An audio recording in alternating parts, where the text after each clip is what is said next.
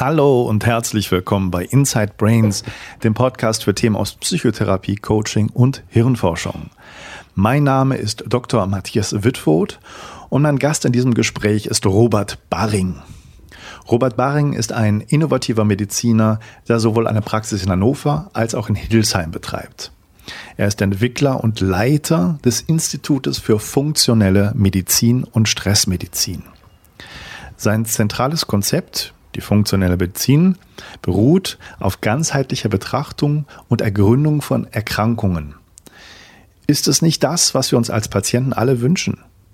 Die funktionelle Medizin praktiziert eine Einbeziehung der ganzen Person, der Lebensgeschichte des Patienten sowie dem genauen Betrachten, wie genetische, umweltliche und Lifestyle-Faktoren miteinander zusammenspielen und reduziert somit den Patienten nicht nur auf einzelne Symptome.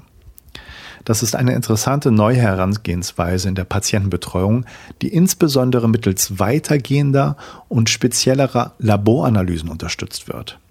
Dadurch steht die biochemische Individualität im Mittelpunkt. Jeder Patient ist unterschiedlich, da kann nicht eine Pille für alle funktionieren. Schätzungen für die USA gehen davon aus, dass 75 Prozent der Kosten im Gesundheitssystem durch chronische Erkrankungen entstehen. Doch warum gibt es davon auch hier bei uns immer mehr Menschen mit chronischen Erkrankungen wie Diabetes, Depression oder Asthma? Darüber spreche ich ausführlich mit Robert Baring. Dabei wird ein neuer Ansatz in der Medizin beleuchtet. Und in diesem Interview werden besonders Themen neu dargestellt, die zurzeit überall in den Medien zu finden sind, wie die Frage, wie ich mich gesund ernähren soll oder wie die Umwelt zu bestimmten Krankheiten beiträgt. Zum Schluss sprechen wir über die wegweisende Wim Hof Methode, die einen direkten und bewussten Einfluss auf unser Immunsystem bereitstellt.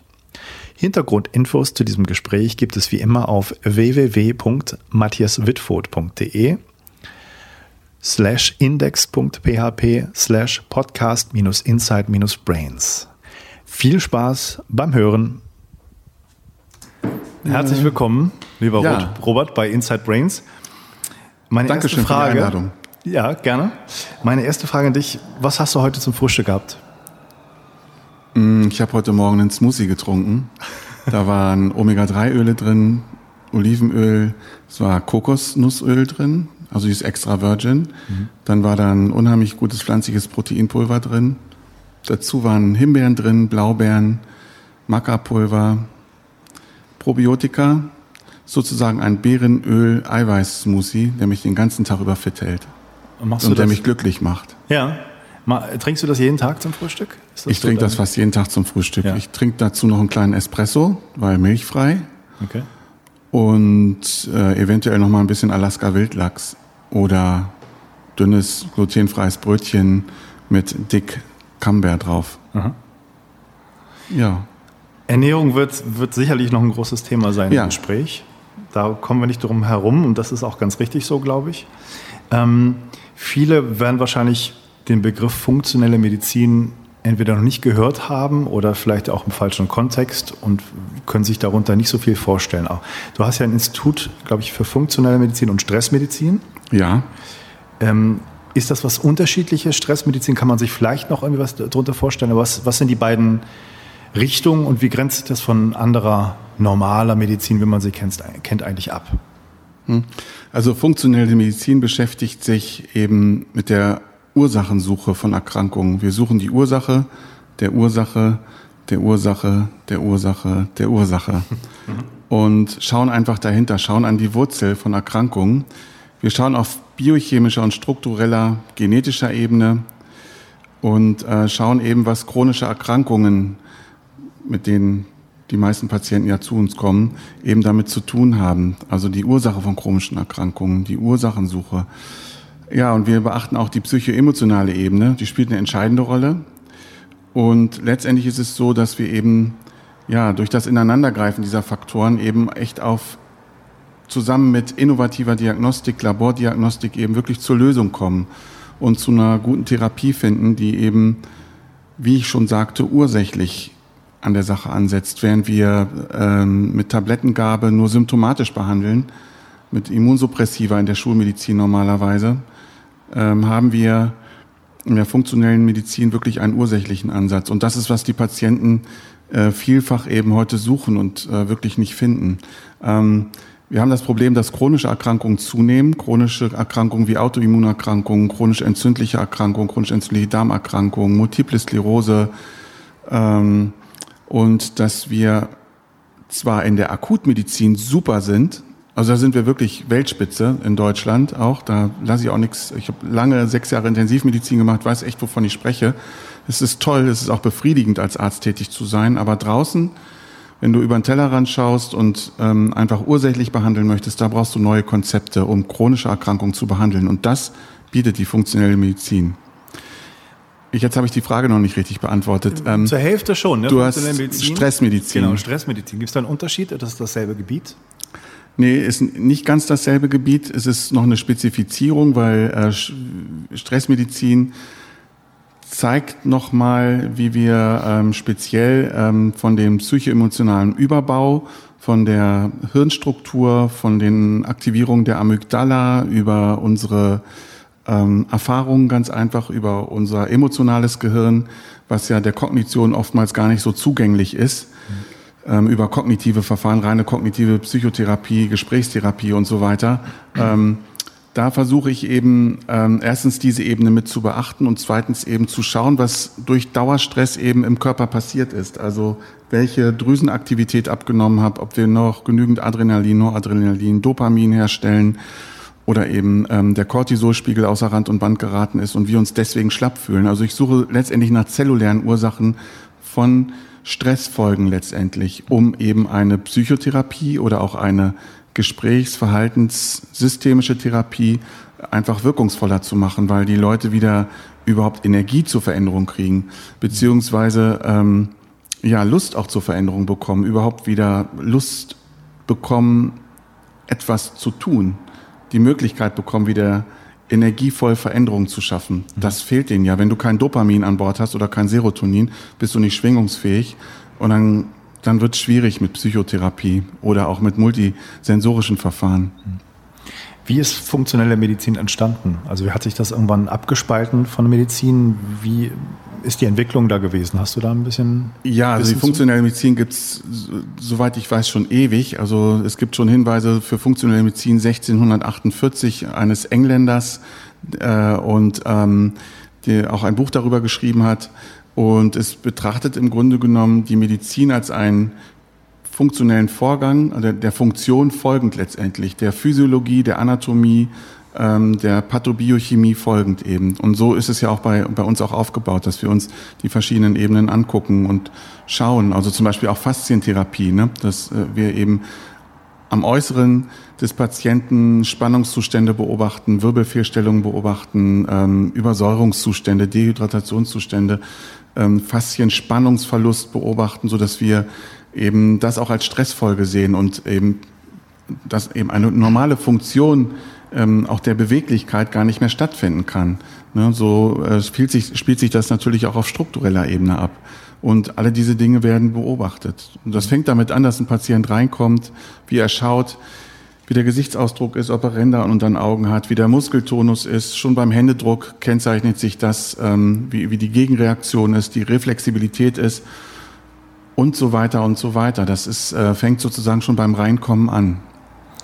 Ja. Was sind die Vorteile, die du als Funktionsmediziner hast gegenüber anderen Allgemeinmedizinern? Also die, man könnte ja sagen, die können das doch eigentlich auch feststellen, was da für Sachen nicht in Ordnung sind. Was ist sozusagen ja. das Spezifische, was du machen kannst? Also das Handwerkszeug hat jeder Mediziner in dem Studium gelernt. Es dreht sich um biochemische Grundlagen, anatomische und physiologische Grundlagen. Wie ich schon sagte, funktionelle Medizin richtet sich nach dieser Physiologie letztendlich.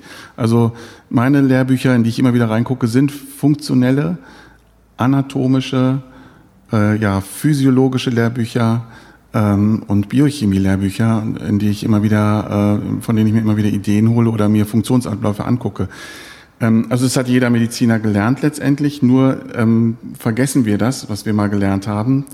Und ähm, ähm, beachten nicht mehr die Grundlagen sozusagen. Also wir schauen halt tiefer rein. Wenn wir jetzt das Thema Entgiftung nehmen, können wir eben mittlerweile Entgiftungsgenetik machen und einfach schauen, wieso jemand immer wieder stressbelastet ist äh, auf Zellebene, wieso er oxidativen Stress hat, also Zellstress ganz einfach hat, der zu entzündlichen Veränderungen führt, der dazu führt, dass sich Gift anlagert im Körper, der einfach irgendwann Stress macht, Entzündung macht und Krankheit verursacht. Und äh, das kann ich messen über Laboruntersuchungen. Und ähm, ich kann die Zellaktivität messen. Ich kann durch diese fantastischen, innovativen Laboruntersuchungen wirklich heutzutage ganz neu, und das entsteht dauernd, entwickelt sich dauernd weiter, eben viel genauer hingucken. Und ähm, ich würde, also ich frage mich, wie kommt es, dass du sozusagen Zugang zu Laboren hast, die viele andere Mediziner nicht haben oder, oder Kliniken auch nicht haben oder ich weiß es nicht genau. Ist es so, dass du da spezielle Labors, die andere Kliniken gar nicht nutzen oder gar nicht kennen und viele Tests machen können, die sie nicht, nicht, denen nicht bekannt sind für die, oder? Ja, also das sind das waren naturheilkundliche Labore, die äh, sich eben abgespalten haben, die eben zum Beispiel mit Stuhldiagnostik angefangen hat. Also ich arbeite mit einem Labor zusammen, ähm, das eben den Menschen im Blick hat und ähm, mit Stuhluntersuchungen, mit Darmflora-Untersuchungen angefangen hat und ähm, dann kam etwas Immunologie dazu, ähm, Antikörperuntersuchungen gegen Nahrungsmittel, dann hat man sich erweitert auf ähm, Lymphozyten-Transformationstest, hat noch genauer hingeguckt, wogegen sich ein Mensch sensibilisiert hat. Also ist immer tiefer in die Materie gegangen. Dann kam bei Krebserkrankungen Tests dazu, die eben die Reagibilität der Zellen auf, ähm, auf Einfluss von Chemotherapie oder Strahlentherapie beurteilen kann, TKTL1 zum Beispiel. Einmal kam immer mehr in den letzten Jahren dazu an Beweis und an, an Tiefe an Laboruntersuchungen, so dass das sich jetzt wirklich auf genetischer Ebene alles messen lässt. Auch das Mikrobiom lässt sich genetisch messen, was, was uns vollkommen neue Sichtweisen. Das ist wie, als wenn du über so ein Gebirge wanderst und auf einmal tut sich das grüne Tal auf, ja, und du kannst bis zum Horizont gucken plötzlich. So, so ein Unterschied ist das. Du siehst viel mehr Keime, du siehst viel besser, woran das liegt und du kannst noch besser eingreifen. Und so ist das auf sämtlichen Ebenen passiert. Und, ähm, und da gibt es eben Labore, die haben sich eben auch noch speziell auf Autoimmunerkrankungen spezialisiert, haben die dementsprechenden Wissenschaftler eingestellt und kommen da immer weiter voran. Ich, es gibt Labore in Amerika, die machen Untersuchungen auf immunologischer Ebene hinsichtlich zum Beispiel Glutenunverträglichkeit oder Kreuzallergien, Untersuchungen, die davon träumen wir hier nur. Und die gibt es demnächst auch überall. Und ich, ich bin deswegen so, brenne so drauf, das eben anderen Medizinern auch zu zeigen, wie sowas geht und ähm, die einzuladen, mitzumachen und ähm, an der funktionellen Medizin auch teilzuhaben und begeistere die. Und dafür gebe ich ja auch die Ausbildung und ähm, ja. Und das läuft ja auch, also es gibt, es gibt genügend Interesse. Ja. Was würden Medizinstudenten ähm, und äh, Mediziner die im Krankenhaus arbeiten oder in der Praxis arbeiten, äh, zu diesen Tests sagen? Die würden die sagen, das habe ich noch nicht gehört, das kenne ich alles nicht oder das ist noch dubios und wir wissen noch nicht, was wir damit anfangen sollen? Also teilweise kennen die das. Ähm, zum Beispiel haben wir schon ewig über, den, über eine Stuhluntersuchung Entzündungsmarker gemessen, zum Beispiel das Kalprotektin wäre jetzt ein gutes Beispiel. Mhm und das hat dann auch irgendwann in den Kliniken Einzug gehalten. Zum Beispiel bei einer Colitis ulcerosa morbus Crohn ist einer der ersten Parameter, der Entzündung am genauesten beschreibt, die bei chronischer Darmentzündung eben die Höhe der Entzündung angeben, das Kalprotektin. Und ähm, das haben wir schon zehn Jahre vorher gemessen und das wird jetzt in Kliniken auch gemessen. Teilweise kennen die das nicht und sagen, das kennen wir nicht oder lehnen es ab, es ist Schwachsinn. Vieles hat sich dann neu begründet. Also ich habe neulich einen Arztbrief aus der Medizinischen Hochschule Hannover gekriegt. Da steht drin als Diagnose Glutenunverträglichkeit. Wobei fünf Jahre vorher gab es immer nur Zöliakie, ja oder nein. Mittlerweile gibt es die Glutenunverträglichkeit, die ich schon immer mit reingenommen habe ins System in verschiedenen Graustufen. Ähm, und ja, da war ich ähm, äh, fast schon ergriffen, begeistert, dass, dass, dass sich das jetzt auch wiederfindet. Also die, es findet immer mehr Annäherung statt. Okay. Und ähm, die, wenn ich mich auf Professoren oder auf Oberarztebene unterhalte, sind die oftmals sehr begeistert von dem, was wir machen, weil viele Pharmaunternehmen ja auch auf der Ebene forschen. Also zum Beispiel Neurostress und seine Folgen, der Gehirnstress, da äh, forscht man eben nach ähm, Rezeptoren, nach ähm, ja, ähm, Faktoren, die eben Neurostress darstellen können und forscht auch nach Medikamenten, wie wir das runterregulieren können. Wir machen es eben mit natürlichen Mitteln, wir schauen drumherum, wir behandeln ganzheitlich, wir drehen jeden Stein um, der dazu führen könnte. Und die Pharmaindustrie oder die Universitäten suchen eher nach einem künstlichen Stoff, den man dafür benutzt. Aber letztendlich von der Forschungsebene her oder von der Diagnostik her machen wir Ähnliches dann und können uns da sehr, sehr gut und sehr ausführlich drüber unterhalten. Das geht. Also das Unverständnis wird immer weniger. Mhm. Das ist ja schon eigentlich ganz gut. Ja. Ich, hab, ich war ja sehr erstaunt. Wir haben ähm, ja zusammen einen Workshop gegeben bei dem Reden reicht nicht Kongress jetzt vor kurzem in Heidelberg im Mai ähm, über das Mikrobiom letztendlich als Thema. Und äh, ich habe jetzt seit auch einiger Zeit bei dem Institut ein bisschen ähm, mitgelehrt und mich da in das Thema auch eingelesen und ein bisschen von der neurologischen, neurobiologischen Seite das beleuchtet und war ja sehr erstaunt, je tiefer man in das Thema einsteigt, gerade was Mikrobiom angeht, Mitochondrien und, und, und, was da schon für Erkenntnisse da sind von ja. einigen wenigen Instituten äh, und was den, sag mal, den Mann auf der Straße, Normalbürger eigentlich völlig vor den Kopf stößt, weil das ist doch gar nicht richtig bekannt. Also was für einen Einfluss die, die Zusammensetzung und die Varietät der Darmbakterien auf, unsere, auf unser Verhalten, Leben und das Bewusstsein hat, ist ja eigentlich sehr erstaunlich, oder? Mhm. Ja, das ist erstaunlich. Also ich habe ähm, ein Studium gemacht, einen Extrastudiengang gemacht an der Universität in Krems. Das war ein Aufbaustudiengang für Postgraduierte hinsichtlich Vitalstoff- und Mikronährstofftherapien und eben auch, äh, man würde es jetzt in meinem Sinne funktionelle Medizin schon nennen. Und ähm, wir haben dann am letzten Tag, am letzten Abend, als wir zusammensaßen mit dem Professor, ein bisschen rumgesponnen. Und ich habe mich eben, jeder durfte etwas sagen, was er glaubt, was in Zukunft mal bekannt wird. Und ich habe, ich dachte, ich habe mich ziemlich weit aus dem Fenster gelehnt. Ich habe gesagt, ich glaube, dass die Bakterien uns steuern. Ich glaube, die haben uns in der Hand und ähm, wie so eine Klaviertastatur und wir sind die Marionetten und reagieren danach und ähm, und habe dann gelacht und habe gesagt, na ja, ganz so wird's nicht sein, aber ich könnte mir vorstellen, dass sowas darüber rauskommt. Ja, und jetzt ist es so, dass die Studien eben beweisen, dass dieser Organismus intelligent ist, der uns besiedelt, ähm, ja, dass das rein genetisch gesehen 360 mal mehr sind als wir und rein zellmäßig gesehen 10 bis 100 mal mehr. Und ähm, dass eben ziemlich viele Menschen, die eben Veränderungen haben, dieser Bakterienmasse und sind, wenn sie fehlbesiedelt sind, dann ist es eben auch eine Fehlsteuerung, dass sie der ausgesetzt sind, wie zum Beispiel Zuckerhunger, ähm, Depression, ähm, Aggression, ungezügeltes Verhalten, ähm, ja, und auch die Auswirkungen von, von äh, Chronik-Fatigue-Syndrom oder Burnout-Zuständen, die eben auch damit dranhängen können. Also das Erste, wo wir hingucken, ist tatsächlich die Ernährung und der Darm.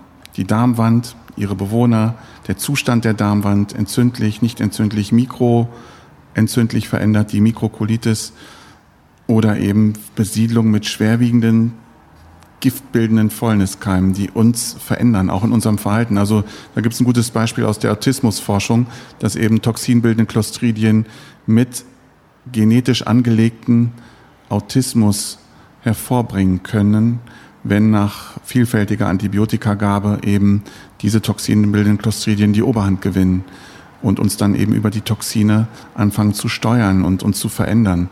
Das ist schon spooky und unheimlich. Und es ist noch relativ neu, Weg, muss man sagen. Ja, diese, ja, diese Erkenntnis. Also ich mhm. glaube, dieser, dieser Fall war um das Jahr 2000 herum oder so, glaube ich. Ja, mit der das, Mutter, die das sozusagen durchgesetzt hat, ja. dass irgendwann ein Arzt mal da war, der das wirklich getestet hat. Äh, ein Kind, das war, glaube ich, äh, hat sehr viele Antibiotikagaben bekommen ja. wegen Sinusitis oder Otitis oder was chronisch. Und die Mutter hat dann Autismus-Symptome äh, beobachtet bei dem Kind und es war auch, ähm, hat auch den Stempel Diagnose Autismus, glaube ich, bekommen. Ja. Und Autismus. war dann sozusagen durch die Tests bei dem Arzt, wo man die, die Sachen mal erforscht hat, die Darmkeime bei dem, ähm, da ist dann rausgekommen so langsam, dass, dass da wirklich ein Zusammenhang besteht. Das konnte noch keiner, keiner lange glauben, glaube ich. Mhm. Ja, das war der Professor Feingold, der da schon geforscht hat. Der ist jetzt über 90 Jahre alt und sitzt immer noch vor dem Mikroskop Und er hatte eben zeigen können, schon äh, sehr frühzeitig, dass der Darm eben ähm, mit 10.000 äh, äh, mit 10.000 verschiedenen Keimgruppen besiedelt ist und ähm, dass eben durch multiple Antibiotikagaben eben diese toxinbildenden Clostridien herausgefiltert werden, sozusagen herausgemändelt werden, weil die guten eben nicht überleben, aber die, die sensiblen Keime und ähm, diese toxinbildenden Clostridien meistens schon gegen Antibiotika resistent sind oder sich eben Sporen bilden können und denen ausweichen können. Und somit war es bei dem Kind dann ziemlich auffällig. Also ähm, Autismus ist ja eine Multispektrumstörung. Man kann leicht autistisch sein oder eben schwer autistisch sein. Es ist eben genetisch bedingt. Und bei genetisch vorprogrammierten oder vor ähm, angelegten Kindern kann es dann eben sein, dass durch Antibiotikagaben das dann äh, mit ausgelöst wird. Und man kennt auch den Weg. Das geht eben über äh, eine bestimmte Fettsäureart, die eben die Fettsäurezusammensetzung dann im Gehirn verändert, wenn sie so massiv vorkommt und ähm, dann eben diesen Autismus auslöst. Es war übrigens auch so, dass ähm, das auch auffällig war, dass äh, ähm, also in Kanada, Nordamerika ziemlich viele somalische Auswanderer waren, dass in, in Somalia eigentlich kaum Autismus vorkommt und dass dann überzufällig häufig mit einer Häufigkeit von 1 zu 74 war es, glaube ich, ähm, plötzlich diese somalischen Kinder ähm, Autismus ausgeprägt haben. Und die Mütter dieser Kinder haben alle das Gleiche berichtet, dass sich der Stuhl verändert, dass der eben stinkend wird und, und, und, und weich wird, im Gegensatz zu den anderen Kindern, und dass diese Kinder nur noch Zucker und Milch trinken wollen. Und ähm, im Grunde genommen ähm, ja ganz eingeschränkt essen und sozusagen dann autistische Züge kriegen und einer Fehlsteuerung unterliegen ne, die eben bakteriell gesteuert sind. Und dass wenn sie die Ernährung verändern, traditionell somalisch wieder machen, weg von der westlichen Kost, die Kinder auch das Verhalten ändern. Da gibt es äh, ja ganz schöne Fallbeispiele und Interviews dazu. Und daraus ist dann eben eine Studie entstanden in Nord Nordamerika, das, und die Ergebnisse sind eben seit fünf, sechs Jahren bekannt. Und ähm, in der Richtung wird weiter geforscht. Und wir sind dabei wir reden schon wirklich über Themen, die ziemlich aktuell und neu sind, auch für viele Leute, aber auch generell mhm. auch in der Wissenschaftswelt, gerade so in den letzten Jahren es entstanden ist und oder entstanden sind. Und wenn man weiß, wie lange es braucht, wirklich, dass sich in der Wissenschaft oder in der Medizin etwas durchsetzt von Forschungsergebnissen, mhm. ähm, dann ist das schon irgendwie sehr bemerkenswert, dass man, dass du sozusagen so ein jetzt schon Institut hast und damit umgehen kannst und da wirklich die Sachen auch schon als Weiterbildung äh, weitergibst. Mhm. Stichwort war ja Antibiotika auch. Was, was kann man dazu sagen? Also es sind ja für, für lange Zeit eigentlich ein Segen gewesen, wurden auch so angesehen, haben viele Infektionskrankheiten bekämpft. Ich, mir ist bekannt, dass in den 60er Jahren gab es noch Stimmen, dass wir das Buch der Infektionskrankheiten zumachen könnten. Mhm. Ähm, heutzutage liest man von Warnungen, wenn sozusagen die Resistenzen der Bakterien immer mehr zunehmen, steuern wir auf eine große Katastrophe zu. Was ist deine Ansicht da? Ja, also was Resistenzen betrifft, ist das tatsächlich so, dass ich der Jahrgang bin, ne, ähm, der im Krankenhaus eben tätig war und dann eben regelrecht zusehen konnte. Ich war also von 1994 bis 2001 äh, klinisch tätig als Internist und Intensivmediziner und habe dann eben gesehen, dass die Resistenzen zunahmen. Das waren eher erst MRSA-Keime und ähm, dann kamen immer komplexere Resistenzen der Bakterien dazu. Und wir sind ja im Krankenhaus angehalten, eben Blutkulturen zu ziehen und Abstriche zu machen, um eben zwar erstmal eine äh, abgeschätzte Antibiose zu geben, natürlich sofort, aber dann nach dem Ergebnis der Keimanalyse, nach dem Resistenzbiogramm, ähm, dann eben genau gezielt äh, antibiotisch noch besser vorgehen zu können, falls Resistenzen vornehmen. Und das, das war praktisch als ich angefangen habe, gab es sowas kaum 1994 und als ich 2001 rausging, war das schon sehr, sehr gehäuft. Und mittlerweile sehe ich in der Praxis, ich bin Abstrich-Fan, ich mache wirklich viele Abstriche und lasse die untersuchen. Und teilweise schaudert es mich, was wir an multiresistenten Keimen kriegen, die wirklich vielleicht noch auf, von 30 Antibiotika auf zwei, drei Antibiotika nur noch reagieren und ich frage mich dann wirklich, wenn dieser Patient jetzt eine Infektion damit hätte und damit nicht zurande kommen würde, weil er immunsupprimiert ist, was dann passiert. Mhm. Ähm, also die Geschichte habe ich sozusagen live mitbekommen, die Entwicklung auch. Und ähm, ja, insgesamt werden zu viele Antibiotika gegeben, ähm, gerade im Kindesalter. Die Pädiater geben ein Segen, das beobachte ich immer weniger. Es wird immer mehr abgeschätzt, ob eine Antibiose wirklich sinnvoll ist, ob es nicht nur ein viraler Infekt ist und äh, wird auch mutig auch mal ausgelassen. Das finde ich sehr, sehr gut. Professor Daschner, außer emeritierter Professor aus Freiburg, ähm, einer der größten Hygieniker in Deutschland, aus der Freiburger Schule, ähm, ähm, war jedes Jahr am Radio zu hören, hat auch Bücher geschrieben, wo immer wieder zu hören war, von acht Antibiotikagaben äh, Entschuldigung, von zehn Antibiotikagaben sind acht medizinisch nicht indiziert. Das heißt, dass die Indikation fehlt, dass eine zum Beispiel prophylaktische Antibiotikagabe gemacht wird oder virale Infekte antibiotisch behandelt werden, die auch ganz klar virale Zeichen haben. Und ähm, damit haben wir es natürlich auch selber in Gang gebracht. Ne? Dazu kommt noch ähm, ja, das ist ja hier gerade in Norddeutschland äh, ein großes Thema, die Hühnerzuchtfarmen, also die, ähm, die, die äh, Tierfarmen letztendlich, die auch sehr häufig Antibiotika benutzen und äh, Multiresistenzen werden eben von Keimgruppen auch weitergegeben, auch ohne dass wir das sozusagen mitbekommen. Ähm, das geht sehr, sehr schnell. Das ist wie ein Lauffeuer, sodass natürlich auch diese Antibiotikaresistenzen über Wasserkontakt, über äh, bakteriellen Kontakt, Mensch, Tier, weitergegeben werden, ganz einfach. Und das geht wirklich schnell. Und ich glaube, wir rennen da in ein großes Problem hinein. Mhm. Und wir behandeln eben äh, nur mit Antibiotika, wenn es sein muss, eben im Grunde genommen sehr selten. Wir behandeln probiotisch. Wir bauen das Immunsystem auf, dass eben der Mensch in die Lage wieder versetzt wird, gegen Bakterien und gegen diese Infekte vorzugehen. Also ich sehe das Ganze nicht von der Zoo-Seite, von der bakteriellen Seite, sondern ich sehe es immer von der Seite des Menschen, von, von der Seite des Immunsystems und von der Abwehrfähigkeit. Ich sage nicht, dass die Keime schlimm sind. Natürlich sind die teilweise schlimm. Ich sage, unser Immunsystem muss genauso gut sein, diese Keime abzuwehren. Ich gehe eher immer von dieser Seite aus. Es muss eine Balance da sein. Sozusagen. Und dafür ist eben das Mikrobiom sehr, sehr wichtig, weil eben unsere bakterielle Besiedlung ähm, uns einfach gesund erhält und auch das Immunsystem anregt und auch das ja. Immunsystem gesund erhält, weil es eben zu 80 Prozent an der Darmwand sitzt und den größten Immunkontakt hat. Ist es ja? richtig, dass das Problem der Antibiotika darin besteht, dass sie sozusagen ganz viele Keime im Darm abtöten, nicht nur die, die krankheitserregenden und ja. dass sozusagen dann viel zerstört wird, was eigentlich gesund ist und da sein müsste? Also wir zielen meinetwegen auf einen Hautkeim bei, einem, bei einer äh, Wundrose zum Beispiel und äh, töten eben nebenbei das Mikrobiom beziehungsweise die Mikrobiota, die Guten im Darm mit ab. Und das ist wie ein Tsunami. Also man braucht eigentlich auch nur einen Tsunami, um Zerstörung zu machen. Da bleiben oftmals nur noch 20 Prozent der normalen Darmflora übrig und werden dann rückbesiedelt aus dem Blinddarm, wenn er denn ähm, noch vorhanden ist. Das ist auch ein sehr interessantes Fakt, ja, ne, was ja. ich auch äh, schon vor einiger Zeit noch nicht wusste. Mhm. Also spannend, dass im Grunde das so eine Art Vorratskammer für die Darmkulturen äh, im, im ja, Appendix. Eine Rück, Rückbe, Rückbesiedlungsressource, ja. die eben da sein sollte. Wenn die nicht mehr da ist, dann hat man dann eben kaum noch Darmkeime im Darm. Ich mache ja viele Untersuchungen. Man kann das also ähm, über molekularbiologische Maßnahmen, also über Sequenzierung und PCR letztendlich, letztendlich jetzt schon genetisch darstellen oder eben in den alten Agar-Zuchtverfahren eben züchten in Brutschränken, egal wie die Methode ist. Wir sehen häufig Bakterien, äh, Patienten, die Probleme haben, die eben kaum noch normale Bakterien im Darm haben, die wirklich also viele wichtige Keimgruppen gar nicht vorhanden haben. Ganze Gruppen sind ausgelöscht, sozusagen ausgestorben.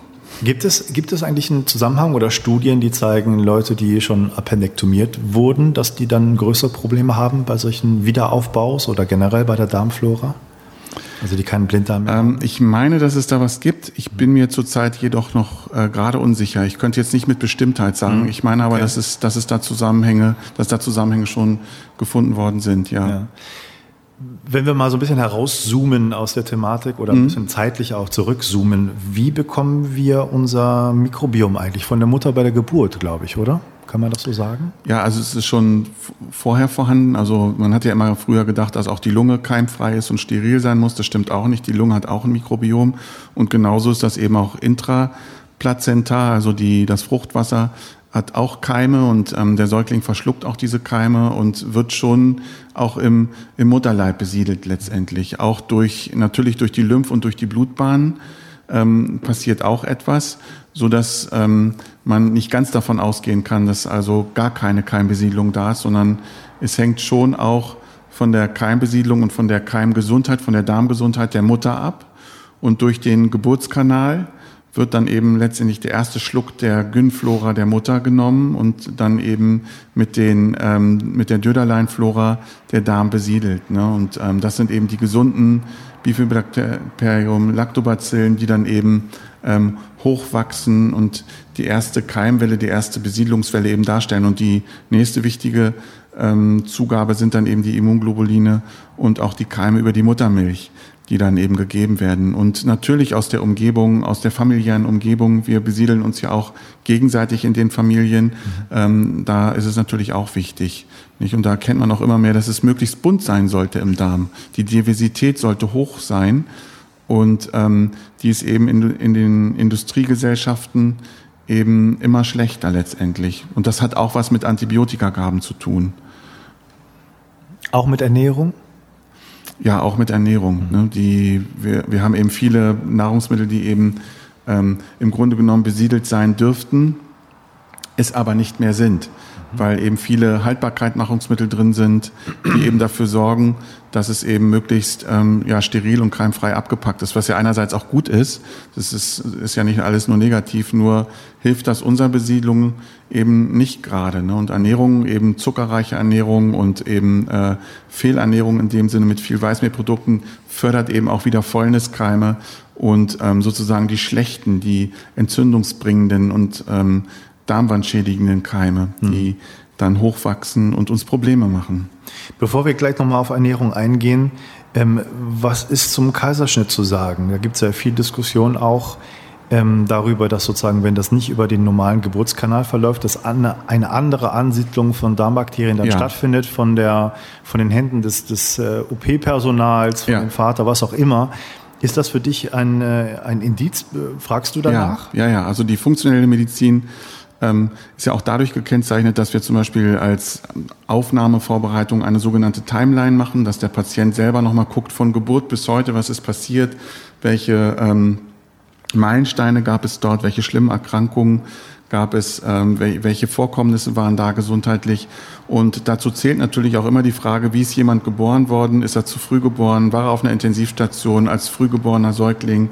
Äh, ja, ist dann überhaupt ein Stillen erfolgt? Ähm, und ja, die, die, die Art der Geburt ist da ganz, ganz wichtig. Wir sehen immer wieder bei den Fehlbesiedelten, bei den jungen Patienten schon, die mit 18 bis 20 schon ins Burnout kommen, die eine komplette Fehlbesiedlung des Darmes haben, eine, eine Durchlässigkeit der Darmwand im Mikrobereich, äh, das sogenannte Leaky Gut auf ähm, komplementärmedizinisch gesagt, sagen wir Leaky Gut auf medizinisch wäre das die erhöhte Permeabilität der Darmwand. Mhm. Ja, ähm, da sehen wir eben bei diesen Patienten, die diese Grundlage haben, eben immer wieder, die sind früh geboren, haben, waren auf einer Intensivstation, haben sehr früh Antibiotika bekommen oder die Mutter hat gestillt unter Antibiotikagabe und sie sind eben per Sektio auf die Welt gekommen, per Kaiserschnitt und wurden auch nicht gestillt. Das sind immer wieder, das sind sehr häufige Geschichten, die wir hören. Das, da gibt es einen großen Zusammenhang auf alle Fälle. Mhm.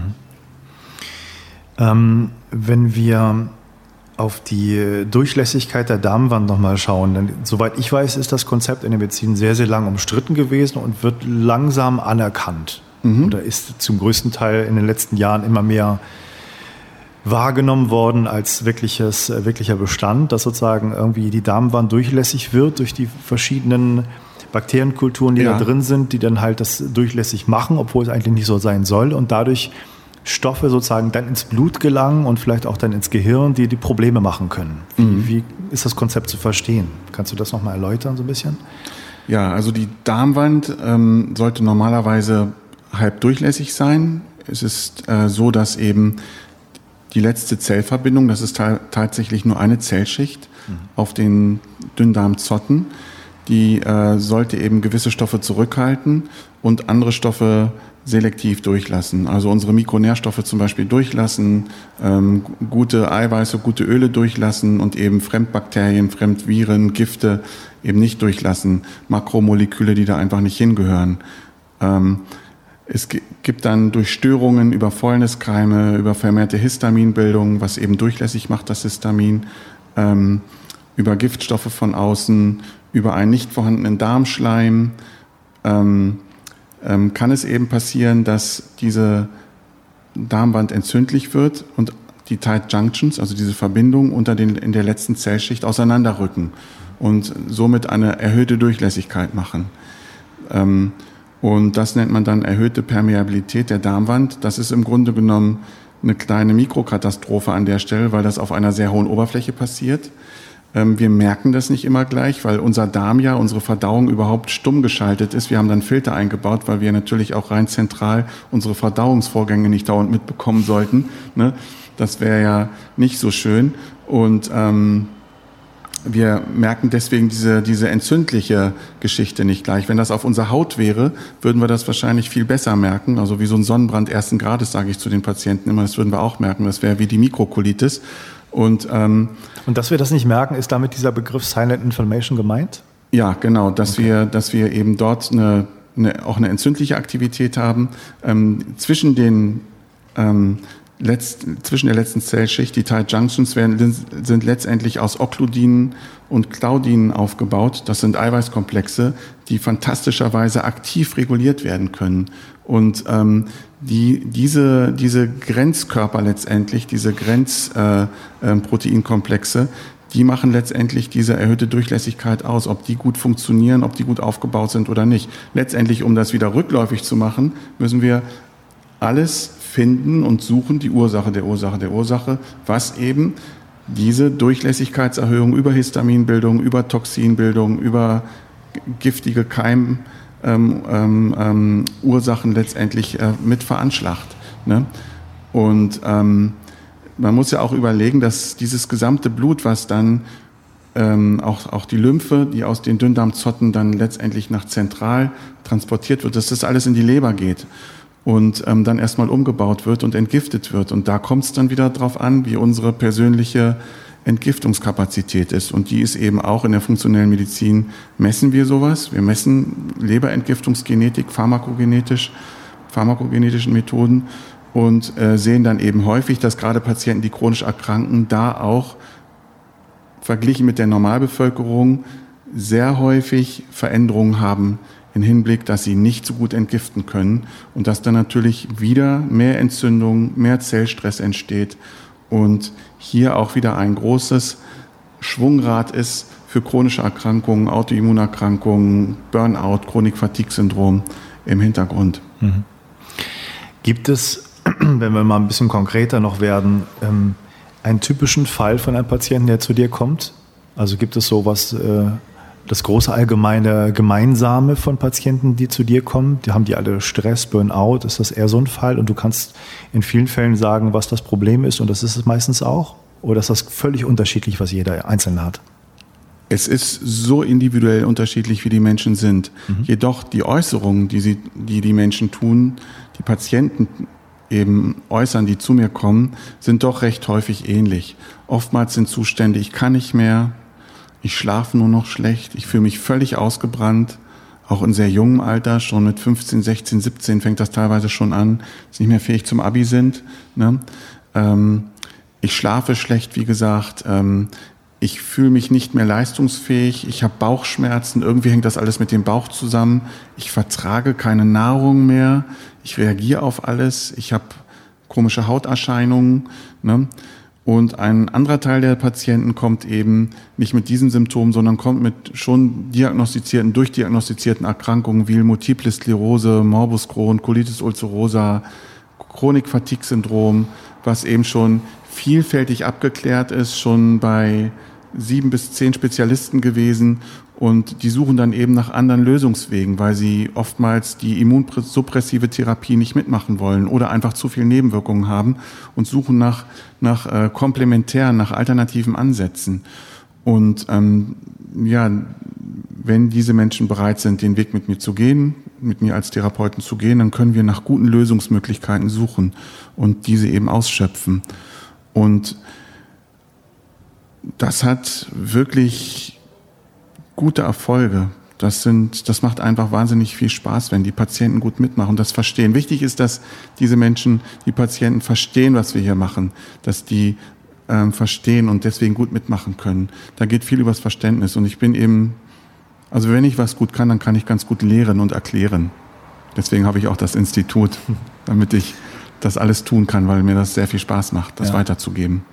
Also kann man sagen, dass viele Leute mit ähnlichen Symptomatiken herkommen, Erschöpfung, ja. ausgelaugt sein, erschöpft sein, ja. Darmbeschwerden, Bauchbeschwerden, aber dass die Ursachen da ganz vielfältig sein können. Das äh, ganz viel mit der Umwelt zu tun hat, ja. Giftstoffe. Zum Beispiel. Da kann man nochmal darüber, darüber reden, wo dann einmal noch die herkommen meistens, ob das mhm. feststellbar ist und, und Ernährung und wahrscheinlich Ernährung. auch psychologische Faktoren, die Stress verursachen. Natürlich.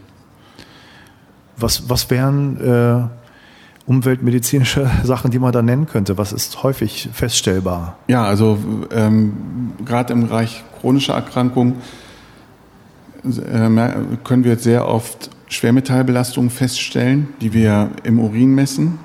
Kann man auch in anderen Körperkompartimenten messen. Besonders sinnvoll ist zu chelatieren, also eine bindende Substanz dem Patienten per Infusion zu verabreichen und dann vor und nach Chelat zu messen. Das heißt einfach auf gut Deutsch, im Urin wird gemessen, sind da Schwermetalle drin oder nicht. Und ähm, wenn man sie rausgelöst hat, steigen die an. Ist da also ein großer Speicher vorhanden oder nicht? Und ähm, da sehen wir eben immer häufiger wirkliche Arsenbelastungen, Quecksilberbelastungen, Aluminiumbelastungen, ähm, Nickelbelastungen, Palladium, ähm, Platinbelastungen aus den Zahnmaterialien. Ne?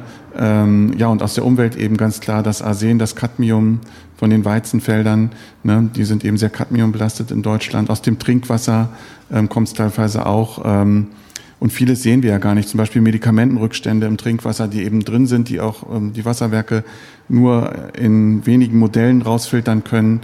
Ähm, die belasten uns natürlich auch zusätzlich. Ne? Und manchmal sehen wir das unterm Strich als oxidativen Belastungsstress, den wir messen können oder eben als äh, fehlerhafte Energiebildung in den Mitochondrien. Alles das können wir messen. Ist letztendlich wie die Erfindung des Elektronenmikroskopes, hat bloß keiner mitgekriegt, mhm. sage ich dazu immer. Ähm, wir können die Aktivität unserer Mitochondrien messen, unserer Zellkraftwerke. Die können wir messen und das ist valide nachweisbar. Mhm. Das, das ist noch ein spannendes Thema. Ich ja. würde mal ganz kurz nachfragen, weil das, was man normalerweise liest, gerade über Amalgamfüllung bei den Zähnen und auch Trinkwasser ja. ist ja folgendes. Amalgamfüllungen sind völlig unschädlich. Was da rauskommt, ist ein minimaler Bruchteil. Also wo mhm. soll das Schwermetall daherkommen? Mhm. Erste Frage an dich. Zweite Frage vielleicht gleich hinterher. Trinkwasser ist doch eigentlich ein, äh, man liest es immer wieder, das am besten untersuchteste Lebensmittel überhaupt mhm. und äh, völlig ungefährlich und schadstofffrei. Würdest du sagen, stimmt so nicht, oder? Nein, das stimmt so nicht. Also ich würde sagen, dass wir schon hier in Deutschland eine, eine, gute Wasserqualität haben, wenn man das mit anderen Ländern vergleicht. Also wir haben hier eine relativ geringe Chlorbelastung. Ähm, das steht auf alle Fälle fest. Jedoch, wenn wir genauer reingucken, ist es eben so, dass auf dem Weg von den Wasserwerken, die ja ganz gut sein können, muss natürlich dazu sagen, die Wasserwerke können auch nicht alles testen und es wird auch nicht alles getestet. Und wir mhm. haben wirklich ähm, äh, mittlerweile unzählbare chemische Verbindungen, die teilweise noch gar nicht bekannt sind, ähm, die natürlich auch im Trinkwasser sich wiederfinden. Also alles das, was wir aus unserer Umwelt reintun und, oder entstehen lassen, ja, das findet sich natürlich auch irgendwann im Grundwasser. Unter anderem zum Beispiel Medikamentenbelastungen im Wasser. Das wird von den äh, zum Beispiel die Pillenrückstände von den Frauen einfach ausgepinkelt, die die Pille einnehmen, ganz einfach Antikontrazeptiva. Ähm, oder eben die Tabletten, die ins Klo geschüttet werden, um sie zu entsorgen, oder eben aus den Krankenhäusern Röntgenkontrastmittel, ja, so dass die ähm, die Konzentration in den Außengewässern, in den Grundgewässern an Medikamentenbelastungen steigt. Und das kann eben nicht herausgefiltert werden. Es gibt leider keine Möglichkeiten bei den Wasserwerken. Da sind die gerade dran. Es werden Modellversuche gemacht, auch an Krankenhäusern, wie man eben diesen Medikamenten- und Giftcocktail rausfiltern kann, weil das ja auch einfach in die Kanalisation gegeben wird. Größtenteils eben auch ungefiltert. Mhm. Und ähm, somit stellt das doch einen Belastungsfaktor einfach dar. Und ähm, wie gesagt, verglichen mit dem Ausland, wenn ich da so hingucke, haben mhm. wir natürlich eine gute Trinkwasserqualität, jedoch das, was über Leitungsrohre zusätzlich reinkommt, über Hausrohre oder über Wasser, was einfach in Leitungen steht, kann sich da schon bestimmte Zusatzstoffe eben anreichern und äh, können die Patienten auch belasten und das sehen wir auch immer wieder. Ne? Was ist deine Empfehlung, was Wasser angeht, was man da trinken sollte eigentlich? Ja, wer, wenn ich schwermetallbelastet wäre oder gesundheitlich belastet wäre, dann würde ich sehr gute Dolomitengewässer zum Beispiel trinken, die man in Bioläden zum Beispiel erhalten kann. Die würde ich trinken aus Glasflaschen. Oder ich würde eben einen Wasserfilter einbauen, der eben mit einer Keimsperre versehen ist, mit verschiedenen Membranen versehen ist und einer Rückmineralisierung, um eben ähm, diese Kriterien zu erfüllen, der auch aktiv diese Membranen kontrolliert, ob die in Ordnung sind. Und ähm, wenn wir so einen super Wasserfilter einbauen, dann kann man eben auch das gefilterte Wasser ganz einfach zu sich nehmen. Ne? Ich muss immer dazu sagen, ich ich möchte jetzt nicht jedem das Wasser schlecht reden. Ich sage nur, dass eben manche Patienten eben so belastet sind, dass äh, wir davon ausgehen können, dass manches eben doch aus dem Trinkwasser kommt und dass es bei diesen Patienten, bei anderen vielleicht nicht, weil die gut entgiften, aber bei diesem, der eben eine schlechte Entgiftungskapazität hat, der eben diese Schwermetalle nicht so einfach los wird oder Giftstoffe aus der Luft, aus der Umwelt, äh, ja aus, aus der Nahrung letztendlich auch, dass der eben speziell sowas einfach braucht, um wieder gesund zu werden. Ne? Das muss man sagen. Es ist doch individuell betrachtenswert. Ja. Ich sage nicht, dass das jeder braucht, ne? oder würde das jetzt auch nicht jedem überstülpen wollen. Also ja. Dogmatismus finde ich sowieso nicht so toll. Ja. Ich weiß, dass Zahngesundheit bei dir auch eine große Rolle spielt in deinem ähm, Programm und in deiner Lehre. Äh, was ist da zu den äh, Zahnfüllungen zu sagen? Ja, es gibt eben ähm, Füllungsmaterialien, die ungünstig erscheinen, auch wenn das immer wieder kontrovers diskutiert wird. Es gibt einen sicherlich europaweit bekannten ähm, Zahnarzt, das ist der Joachim Mutter ähm, vom Bodensee aus Konstanz, der, Konstanz, der eben europaweit auch Vorträge hält, sehr bekannt ist, Studien gemacht hat und ähm, letztendlich auch zeigt, dass äh, Menschen, die ähm, Amalgamfüllungen im Mund haben, letztendlich einer erhöhter Quecksilberbelastung unterliegen. Ne? Aber es sind nicht nur die Patienten, es sind auch ähm, die Zahnärzte, die damit arbeiten, mit schnell hochfrequent arbeitenden Bohrern, die, die diesen Dampf einfach immer einatmen ihr Leben lang mhm. und die auch Veränderungen haben sicherlich und auch Belastungen haben. Also es sind nicht nur die, die ähm, das im Mund haben, sondern auch die, die täglich damit arbeiten, die sind im Grunde genommen genauso gefährdet. Eigentlich müsste man diese Menschen davor schützen. Aber es sind eben auch nicht nur die, äh, die Amalgamfüllungen, sondern es sind sicherlich auch Wurzelfüllmaterialien, die eine Rolle spielen, die giftig wirken können, die eben auch äh, mit Anschluss in die Tiefe durch dieses gut durchblutete, bestdurchblutete, ähm, durch den Kieferbereich eben ähm, auch eine erhöhte Belastung haben. Es ist so, dass dieser, dieser Mundbereich zwar eine kleine Höhle ist, die jedoch sich überdimensional darstellt, äh, was die, die Beeinflussung unserer Gesundheit ähm, betrifft. Ob das Entzündungen sind, ähm, die sich an den äh, Zahnwurzeln abspielen, die auch sichtbar sind im Röntgenbild, mhm. ob das äh, Füllungsmaterialien sind, die giftig sind, die eine hohe Auswirkung haben können oder eben ähm, auch äh, Zahnmaterialien als Kronen, die eingebracht worden sind oder die als in den Knochen als Implantat eingebracht werden, ähm, ähm, die können doch hohe Auswirkungen haben. Die können nicht jeden kippen. Es ist es ist nicht bei jedem Patienten so. Es gibt sicherlich eine ganze Reihe von Patienten, die damit glücklich sind. Sonst hätten ja alle Probleme nach dem Einbringen von Fremdmaterialien in die Mundhöhle. Ja. Es ist nur so, dass die Patienten, die zu mir kommen, immer darauf untersucht werden, weil das überzufällig häufig oft häufig doch einen Einfluss hat auf die Gesundheit, einen chronischen Entzündungseinfluss und auch einen, einen äh, letztendlich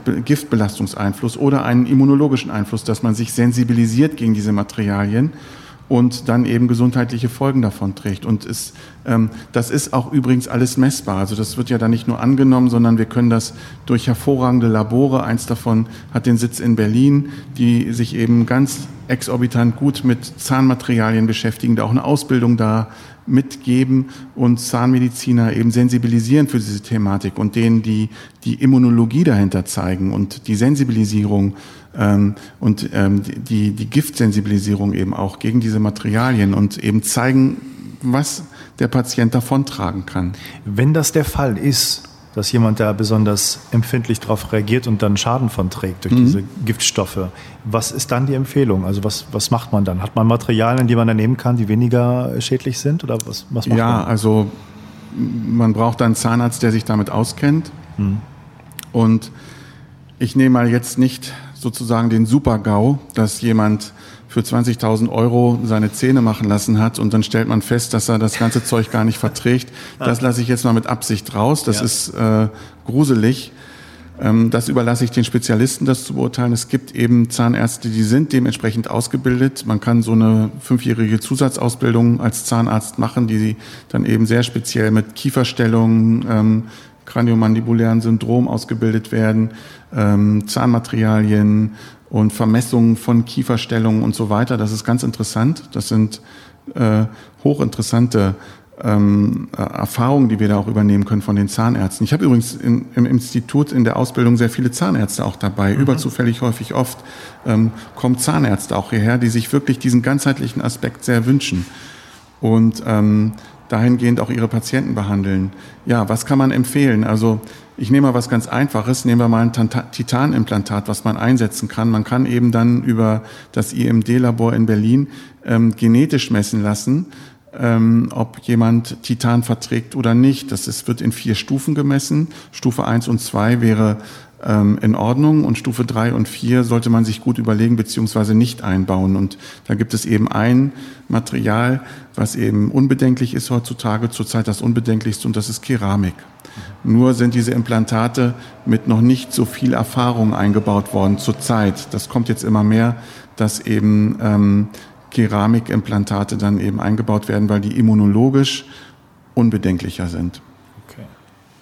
Sehr interessant. Das wäre ein gutes Beispiel dafür, ja. dass man eben vorher schon mal gucken kann, ähm, möchte ich das überhaupt, darf ich das einbauen oder sollte ich eine Alternative wählen dann? Auch Thema äh, Umweltstoffe und, und Sensibilität und vielleicht Schäden auch für Menschen. Du hattest mir mal erzählt, dass du auch ganz besonders dich mit, mit Piloten beschäftigst, die dann ganz spezielles Problem haben, äh, im mhm. Cockpit bestimmte Gase, glaube ich, einzuatmen. Wie, wie ist es da? Hast du da irgendwie einen aktuellen Stand? Äh, was ist da genau das Problem eigentlich? Ja, das ist eben auch ein Umweltthema. Mhm. Erstmal ganz im Allgemeinen, also die Belastung durch Umweltstoffe von Personen, die eben diesen Umweltstoffen dauerhaft ausgesetzt sind. Ja. Es dreht sich da letztendlich um Vielflieger, aber auch wie würde ich da noch zurückstellen. Es ist letztendlich das Flugpersonal und die Flugkapitäne. Und ähm, da ist ja einiges auch durch die Presse gegangen. Und ähm, es wird eben vermutet, dass eben durch das Verbrennen oder durch, das starke, durch die starke Erhitzung von, besondere, von besonderen Ölen, die eben auch triebwerksnah sitzen, dass es anscheinend so ist, dass es äh, durch Luftumleitung in den Innenraum, der eben geschehen kann, ähm, dann zur Belastung des Flugpersonals kommt. Man nennt das Fume-Events die dann eben stattfinden. Fume? Fume-Events. Okay. Mhm. Und manche sind eben nach einer Anzahl von Fume-Events oder sogar nach ein, zwei Fume-Events auf einmal arbeitsunfähig, können sich nicht mehr konzentrieren, ähm, rutschen in einen Burnout rein. Und ich muss auch ehrlich sagen, man muss natürlich aufpassen. Man muss aufpassen, dass man hier jetzt nicht, ähm, wir Menschen sind ja Verbindungstiere, sage ich immer, dass wir Verbindungen schaffen, wo vielleicht auch gar keine Verbindungen sind. Da bin ich sehr vorsichtig.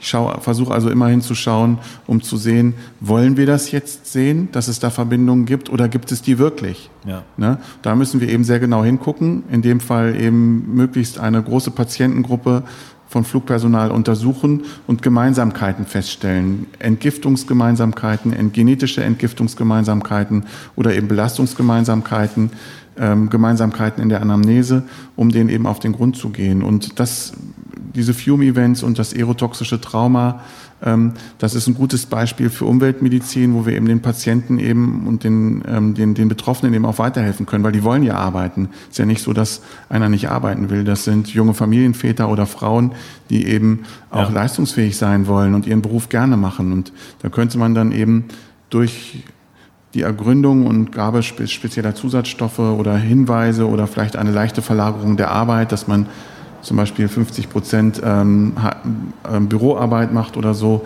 das anders aufteilt, kann man denen ja auch schon ganz gut helfen. Aber das ist noch Zukunftsmusik. Also, also es ist ein Verdacht gerade, dass das Verdacht, Zusammenhang bestehen könnte. Absolutes Verdachtsstadium ja. noch. Ja. Aber ähm, die Hinweise häufen sich eben. Ne?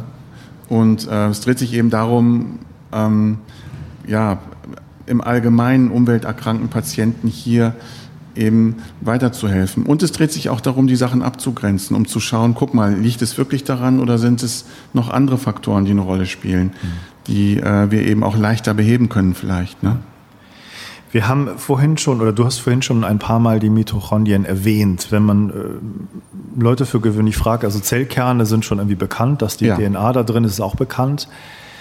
Was die Mitochondrien sind und dass es die in den Zellen sind, das ist weniger bekannt. Und da gibt es schon sehr interessante Fakten, die man heutzutage weiß. Und du arbeitest schon mit dem Stoffwechsel dieser mhm. bestimmten Zell. Innereien, wie man so, wie man es auch mal sagen könnte, Zellkerne, die noch extra existieren? Ja, es gibt eben die Zellkraftwerke.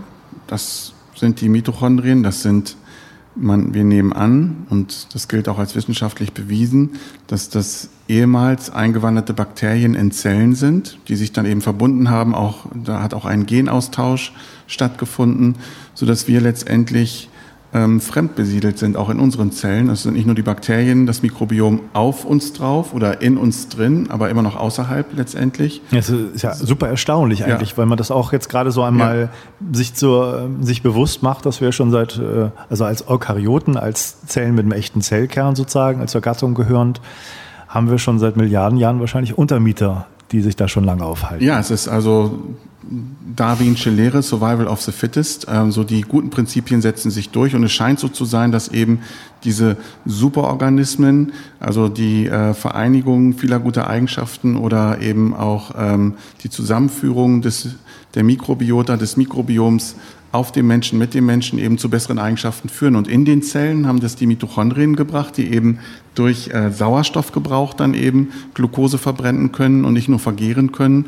Und das führt eben zu einer viel größeren Energiebildung. Also wenn wir Glucose vergehren, entstehen zwei Mol ATP. Das ist diese energiereiche Substanz, die wir in jeder Zelle, in jedem, an, jedem, an jeder Zellwand für jeden Strukturvorgang brauchen, Aufbau, Abbauvorgang, äh, zum Denken, überall wo Energie gebraucht wird, brauchen wir dieses ATP. Also das Kraftstoff unseres äh, der Kraftstoff, das Benzin ja. unserer Zellen letztendlich.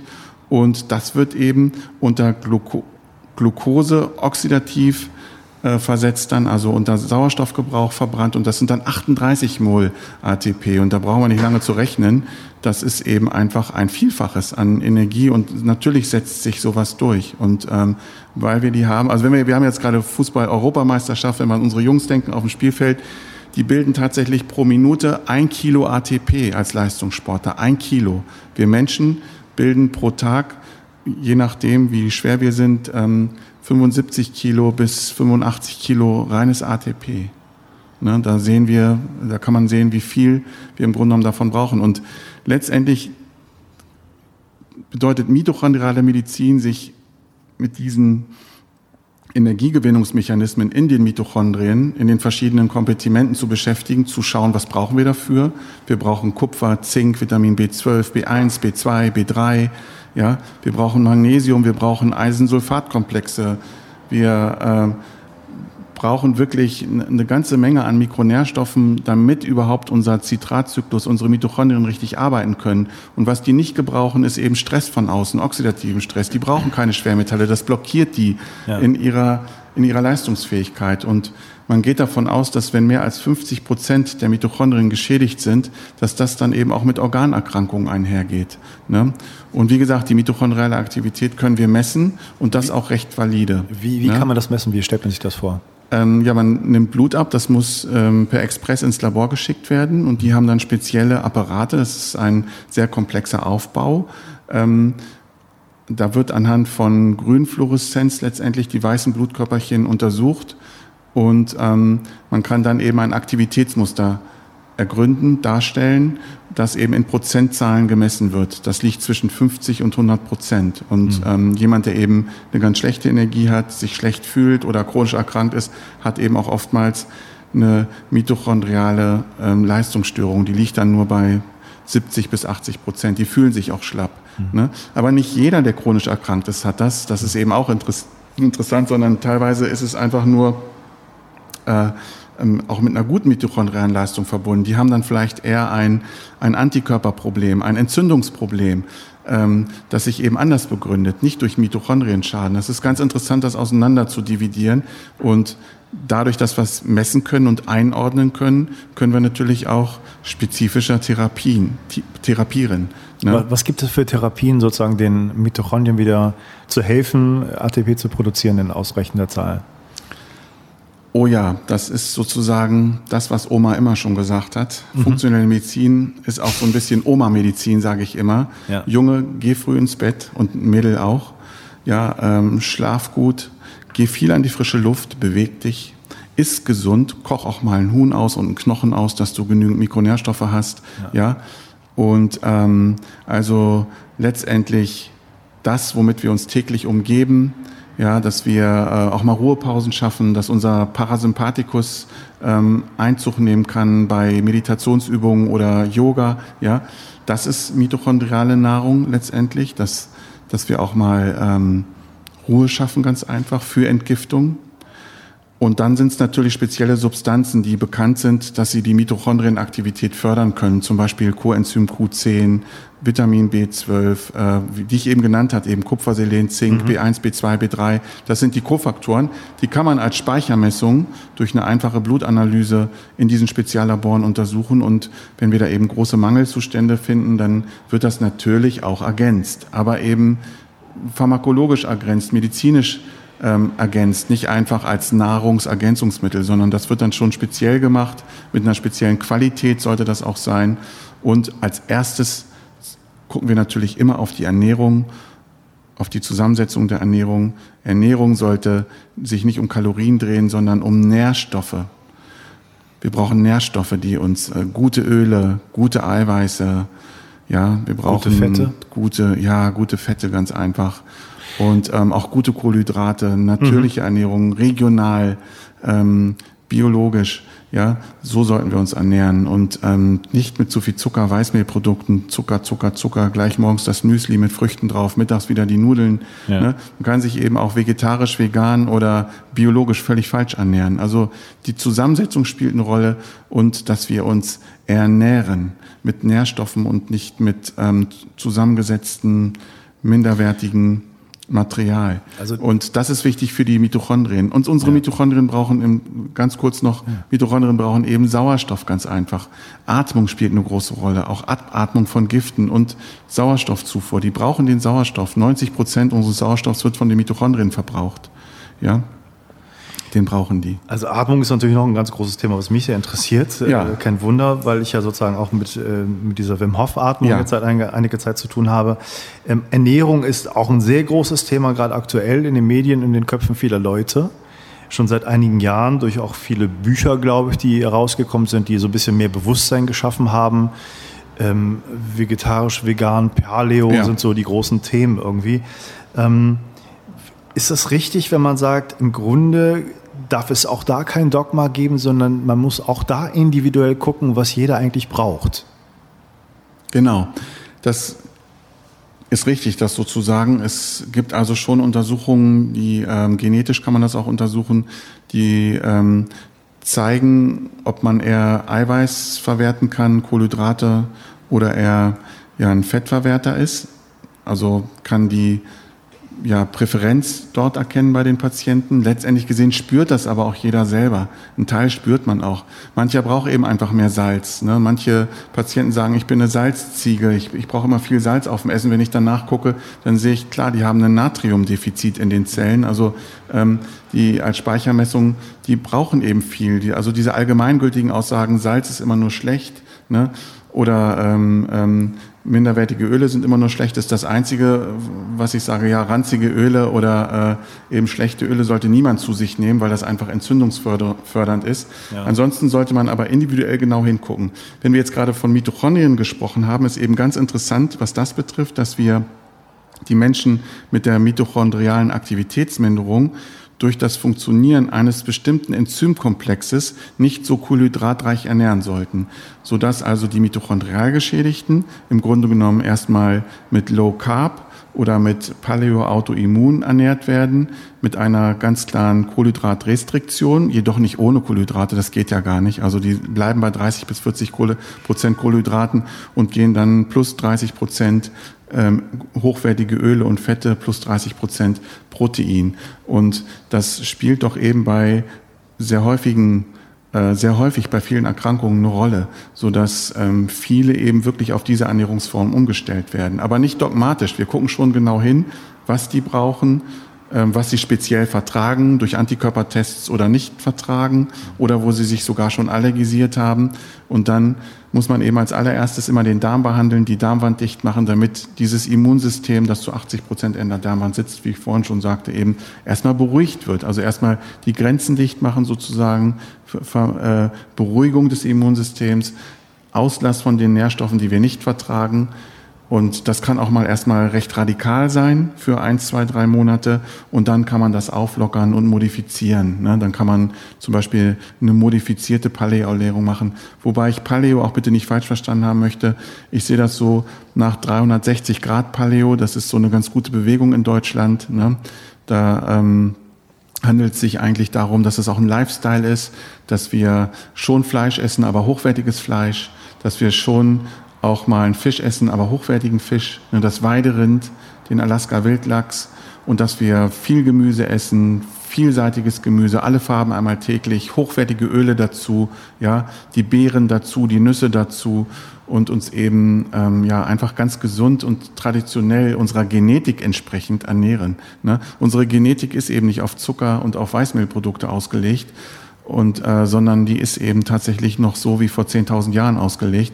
Bloß äh, ähm, wir brauchen da länger, um uns anzupassen. Nur ich glaube, das werden wir, wenn es so weitergeht, gar nicht miterleben, weil die Zahlen an Diabetes mellitus Typ 2 zum Beispiel durch eben Fehlnutrition, durch viel zu viel Zunahme von Kohlenhydraten, 80 Prozent Kohlenhydraternährung, auch bei Menschen, die meinen, sich, sie ernähren sich gesund, ich lasse ja Ernährungspläne machen und rechne das mal durch, sehe ich immer wieder, dass die viel zu viel Kohlenhydrate zu sich nehmen und dann ganz erstaunt sind, wie gut und schön man sich auch anders ernähren kann, wie schmackhaft das ist und wie sehr die in Form geraten, ne, an unüberschüssige Funde verlieren, sich einfach viel fitter und energisierter fühlen, nur über die Ernährung schon. Mhm. Ne. Und da zeigt sich ja. auch immer wieder, wie, was für einen großen Effekt das auch auf die geistige Fitness ja. danach hat. Also da gibt es ja auch dann die Zusammenhänge, die immer mehr erkannt werden, dass nicht nur das Gehirn auf den Darm wirken kann, sondern umgekehrt genauso, dass sozusagen Ernährung, Darmzusammensetzung auf die Funktion des Gehirns einwirken kann. Mhm. Ähm, was kannst du dazu sagen?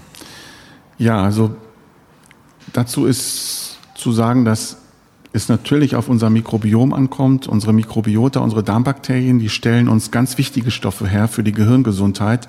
Also die stellen uns Eiweißbestandteile her, ähm, Übertragungsfaktoren her fürs Gehirn.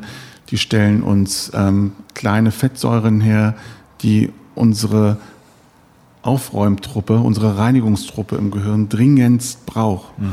Und unsere Kinder brauchen die zusätzlich zur Hirnentwicklung. Das Ganze fängt über die Ernährung, über die Ernährung der Bakterien auch, über den Darm an. Also so wie wir unsere Bakterien ernähren, so wie wir uns ernähren, ernähren wir auch unser Gehirn. Und das hat natürlich, wie ich gerade sagte, weitreichende Folgen. Ähm, letztendlich ist es auch so, dass wir uns natürlich fehlernähren und sehr starke Blutzuckerschwankungen machen, also Glukoseschwankungen, Blutzuckerschwankungen, Insulinschwankungen, dann kommt es eben auch an der Blut-Hirn-Schranke ähm, dazu, dass bestimmte Stoffe da nicht durchkommen, die eben wichtig für die Neurotransmitter, also Nervenübertragungsstoff, Serotonin zum Beispiel, äh, sind. Ne? Die kommen dann einfach nicht durch. Ach so, also äh, es ist nicht nur so, dass die Blut-Hirn-Schranke dann auch durchlässiger wird, sondern auch umgekehrt, dass sie für einige Stoffe undurchlässig wird, die eigentlich da durch müssten. Ja, es gibt also große Aminosäuren-Shuttle, das muss man sich wie so ein Bus vorstellen, der eben Aminosäuren belädt und dann eben da durchfährt und die ins Gehirn reinbringt. Und diese Shuttle bleiben eben unter ungünstigen Bedingungen, gerade was Insulin äh, betrifft, bei hohen Insulinspiegel eben leer oder sind eben überfüllt. Und ähm, das steuert uns eben auch mit. Ne? Mhm. Also die, die Durchlässigkeit der Blut-Hirn-Schranke spielt natürlich auch bei der Durchlässigkeit der Darmwand auch eine große Rolle, weil auch diese kann erhöht durchlässig werden. Und ähm, ja, das fundamental Wichtige ist eben, dass unser Gehirn gut abgeschirmt bleibt, auch immunologisch abgeschirmt bleibt. Alle zusätzlichen Giftstoffe, die reinkommen, durch erhöhte Durchlässigkeit der Blut-Hirn-Schranke, ähm, die machen eine Immunreaktion fürs Gehirn, die eben auch fatal sein kann. Ne? Das macht eben ganz einfach Neuronenabbau. Mhm. Das macht eine Fehlfunktion unserer Hirnzellen. Und wir Menschen merken das symptomatisch daran, dass wir Hirnnebel haben, also Brain Fog, ja, dass wir äh, merken, dass wir uns nicht mehr richtig konzentrieren können, dass wir, wenn wir lesen, auf einmal vergessen, was wir gerade gelesen haben oder ja, einfach Dinge vergessen, die wir früher nicht vergessen haben, so Kleinigkeiten letztendlich. Und ähm, letztendlich auch müde werden. Mhm. das sind immer Zeichen dafür, dass, dass man mal hingucken sollte. Also mein Hinweis ist ganz einfach, lasst es uns gar nicht erst so weit kommen, dass wir degenerieren, auch neurodegenerieren, mhm. sondern lasst uns durch gesunde Ernährung, durch eine gesunde Darmflora, durch eine gesunde Darmwand und dadurch auch eine gesunde Blut-Hirn-Schranke bitte dafür sorgen, dass unser Gehirn gesund bleibt und dass dadurch wir gesund bleiben und unser Darm auch gesund bleibt. Gehirn wird ja hauptsächlich, das weißt du besser, viel besser als ich, äh, hauptsächlich durch MRT-Untersuchungen oder durch CT-Untersuchungen, durch SPECT-Untersuchungen ähm, äh, eben, äh, nur die sind eben recht selten und mehr machen wir gar nicht. Wir machen, wenn dann solche Aufnahmen, aber gerade diese Prozesse bleiben darin da doch größtenteils dann verborgen, ja. ne? dass wir auch durch diese Untersuchungsmethoden noch gar nicht so weit drankommen. Und es wird in Zukunft immer bessere Untersuchungsformen geben, die uns auch immer mehr Hinweise liefern, ob zum Beispiel unsere Blut-Hirn-Schranke durchlässig ist oder eben vielleicht auch schon eine Neuroinflammation da ist. Also eine leichte Entzündung, so wie am Darm eben sich auch im Gehirn abspielt, die so gar nicht groß messbar ist, ja. die eben irgendwann spürbar wird. Meistens zu spät. Ne?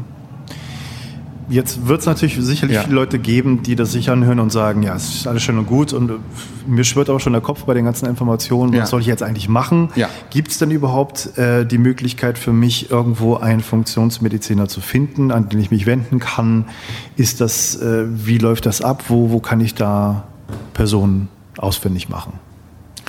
Ja, also ähm, deswegen habe ich das Institut, Institut Funktionelle Medizin, Stressmedizin, IFMS.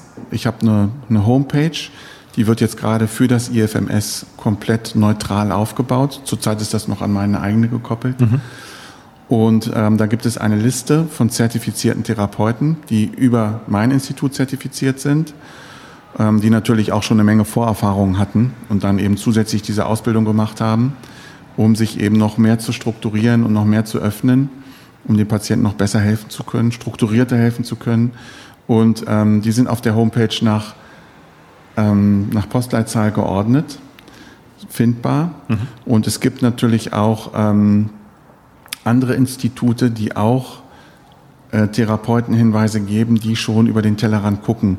Ich denke da an Probiotika-Hersteller zum Beispiel, die auf ihren Homepages auch äh, schon Therapeutenhinweise geben. Insgesamt brenne ich dafür, das ähm, eben sichtbar zu machen. Ein ganz wichtiger Bestandteil ist das, dass wir deutschlandweit uns vernetzen, dass wir uns verbinden, uns gegenseitig auch mit neuen Erkenntnissen befruchten letztendlich und ähm, eine Gemeinschaft bilden, ein, ein, ein Movement bilden, eine Bewegung bilden nach vorne hin zu einer ja, hin zu einer neuen Medizin, hin zu einer Medizin, die eben die Ursachensuche ähm, und die Patientengesundheit in den Vordergrund stellt. Ja. Und ähm, das soll eben ausgebaut werden, dass diese ähm, gut ausgebildeten Ärzte eben auch einfacher zu finden sind. Und davon gibt es schon viele. Es ist gerade Deutschland. Ne? Hat eben, ist ja traditionell bekannt für die europäische Medizin eben auch. Ne? Das ist ja eine europäische Naturheilkunde, hat ja eine weitreichende Tradition. Ich meine, wir sind die, die das begründet haben. Wenn nicht wo, dann in Deutschland. Ja. Ne?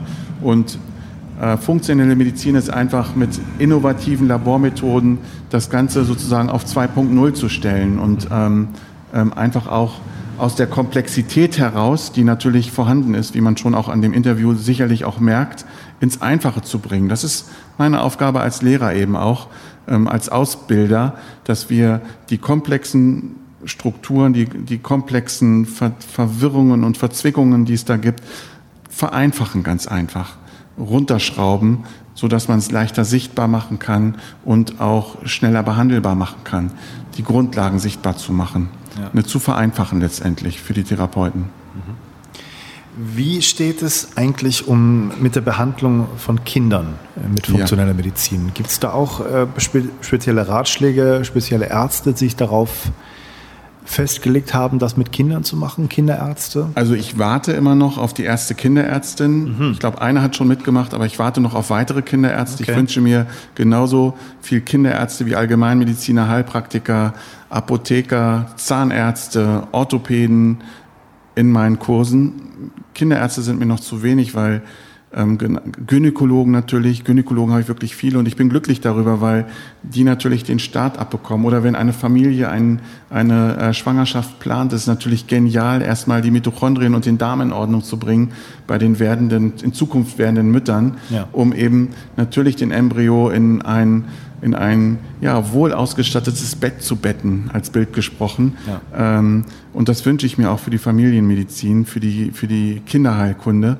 Und ähm, Das ist sehr, sehr sinnvoll für die Kinder. Die Kinder sind viel offener, reagieren viel schneller noch auf homöopathische Mittel, auf Darmaufbau, auf äh, über Nahrungsmittel sollte man nicht allzu sehr gehen, außer die haben wirklich schwere Unverträglichkeiten.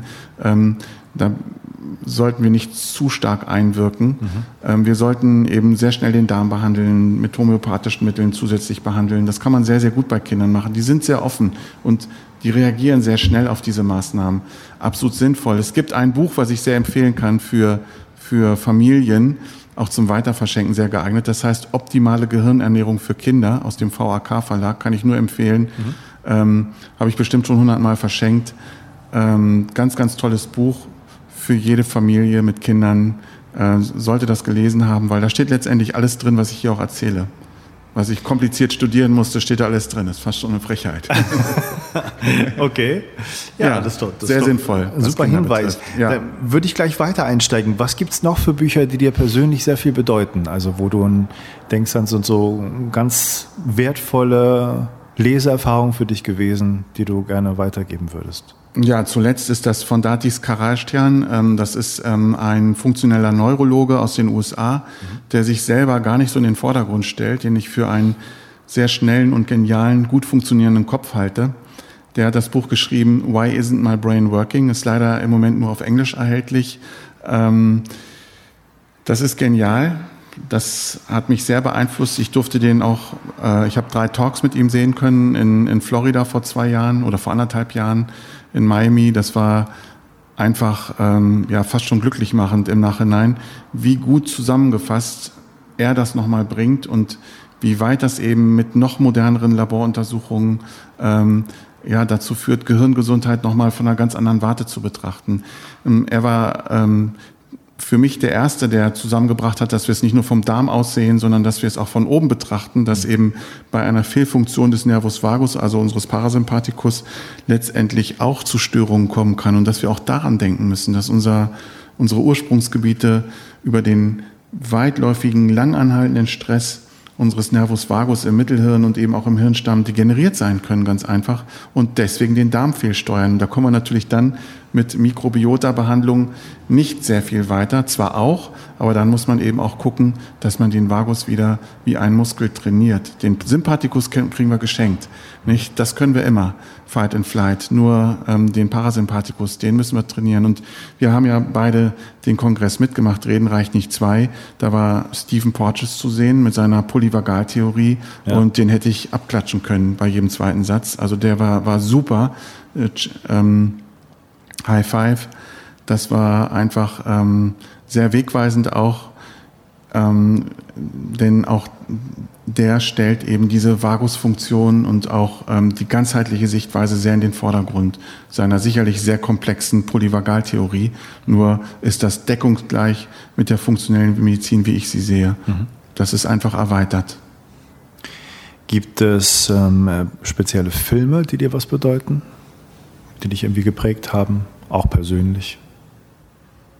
Mm, ja, es gibt, es gibt einen Bericht auf, auf Arte Plus, den man, den man jetzt noch unter YouTube sehen kann. Das ist äh, ähm, Darmgesundheit, also was die Darmbakterien mit Autismus zu tun haben. Da wird diese Studie eben gezeigt. Das fand ich sehr anrührend, da man eben da die Superstars sieht, die wirklich viel Forschungsarbeit gemacht haben. Karolinska Institut, äh, Nordamerika, ähm, ja, das, das, war, äh, das war sehr, sehr schön, das zu sehen. Ja, Filme mh, hm,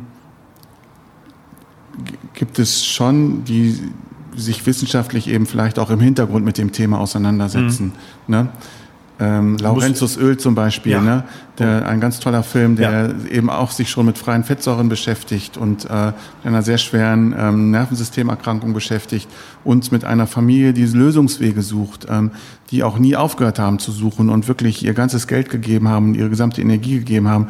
Es ist egal, wen ich kennenlerne, es ist immer aus einer persönlichen, häufig aus einer persönlichen Motivation raus entstanden, dass wir uns auf den Weg machen, weil wir selber oder ein naher Angehöriger erkrankt ist und wir uns einfach die Methoden nicht ausreichen und dann eben nach vorne gehen die Wissenschaft weiterbringen und dann mit vielleicht zuerst noch absonderlichen Methoden, wie zum Beispiel Stuhluntersuchungen vor 20 Jahren. Mhm. Ja, das war auch absonderlich, dass da jemand Stuhluntersuchungen macht und meint nun über eine Darmflora-Analyse und Therapie hier die Gesundheit des Menschen ergründen zu können. Und mittlerweile wird das ja, werden diese absonderlichen Methoden einfach wahr und ähm, mit immer mehr Studien begründet und ja, und wir können schon gar nicht mehr so viel lesen, äh, wie, wie es an Studien gibt. Ne? Ja, also ähm, schon sehr lustig, dass du den Film erwähnst. Ich habe mich gar nicht getraut zu fragen, ob du den kennst, weil ich den mhm. auch damals im Kino gesehen habe, ist glaube ich so Mitte, Anfang der 90er Jahre, glaube ja, ich, rausgekommen. Großartige Schauspieler. Nick, Nick Nolte, Nolte Susan ja, Sarandon. Ja. Fantastischer Film, kann ich auch nur empfehlen, weil es ja sozusagen auch gerade die persönliche Leidensgeschichte der Eltern, auch gerade des Vaters ist, diesen Motivation gegeben hat, sich mit der Krankheit des Sohnes, den möglichen Ursachen auseinanderzusetzen. Ja. Und ähm, sehr empfehlenswerter Film, sehr guter Tipp, glaube ich. Ich hoffe, man kriegt den irgendwo sicherlich auf DVD oder Blu-ray oder sowas. Ähm, dran anknüpfend, gibt es bei dir auch eine persönliche Geschichte, warum du dich mit funktioneller Medizin dann irgendwann beschäftigt hast? Also wie bist du ab dahin gekommen? Hm, ja, das hat sicherlich damit mit meiner Ursprungsfamilie zu tun. Mhm. Meine Großeltern waren Drogisten, also noch richtig ausgebildete Drogisten, so wie man das heute leider nicht mehr findet. Das war ja mein Lehrberuf. Nicht? Ähm, häufig ist man, bevor man zum Arzt gegangen ist, erstmal zum Drogisten gegangen und hat um Rat gefragt, hat sich äh, Tinkturen besorgt und äh, auch Einnahmetinkturen besorgt. Sowas war früher noch möglich, ist heutzutage nicht mehr möglich. Väterlicher und mütterlicherseits Drogisten ich bin da aufgewachsen in so einem Geschäft und auch bei den Großeltern immer unterwegs gewesen. Ich habe Schubladen aufgezogen, in denen frische Kamille bis zum Anschlag, bis oben hin vollgefüllt lag und habe dran gerochen. Sind so Erlebnisse, das ist mir auch alles erst viel später klar geworden, die eben mein Sensorium auch geprägt haben, ganz einfach. Und ähm, ja, vielleicht auch meine Hirnentwicklung geprägt haben. Ähm, Einfluss von Kamille wirst du da jetzt andeuten, ja? Okay. ja, und ähm, letztendlich gesehen wollte ich schon immer Arzt werden. Ich habe auch selber auch äh, zwei schwere Unfälle gehabt. Einen mit sieben Jahren, habe lange im Krankenhaus gelegen, mhm. bin sehr oft äh, dann geröntgt worden und auch zweimal operiert worden mit sieben Jahren. Eben für einen Siebenjährigen sieben Wochen im Krankenhaus ist schon sehr lange, ne? sehr, sehr lange. Und dann hatte ich mit 23 nochmal einen schweren Verkehrsunfall und ähm, während des Medizinstudiums war das auch und habe selber eben auch gesehen, wie ein schlecht funktionierendes Gehirn eben, wie sich das auswirken kann. Ich habe die histologischen Bilder einfach nicht mehr erkannt, die ich vorher zweifelsfrei auswendig kannte. Da war ich nach fünf Minuten überlastet und habe alles nur noch bunt gesehen und dachte, es ist ja abstrakte Malerei hier. Mhm. Auf Wiedersehen.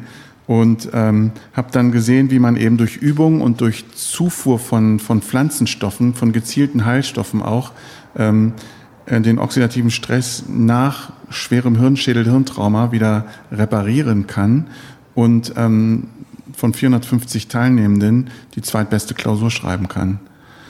Innerhalb von vier Wochen war das. Wow. Ähm, und ähm, das sind so persönliche Erfahrungen, die, ja. ich, die ich damit äh, verbinde. Und ähm, für mich war es also schon immer klar, dass ich Medizin studiere. Ich habe das dann einsehen auch geschafft. Ich war nicht so ein guter Schüler bis zur zehnten Klasse. Dann hat es mich jedoch gepackt, gerade auch in der Biologie. Ähm, und ich, mein Weg war im Grunde genommen der, dass ich mir immer alles ganz genau erklären konnte. Ich kann nicht auswendig lernen, geht einfach nicht. Telefonbuch geht bei mir nicht. Ich brauche eben die Erklärung, ich brauche die Hintergründe und ich habe immer so lange weitergemacht und gedrängelt und bequengelt, bis ich das verstanden habe, bei mir selber eben auch. Mhm. Und ähm, letztendlich gesehen ist daraus auch entstanden, dass ich ganz gut erklären kann, weil ich es mir selber eben gut erklären musste.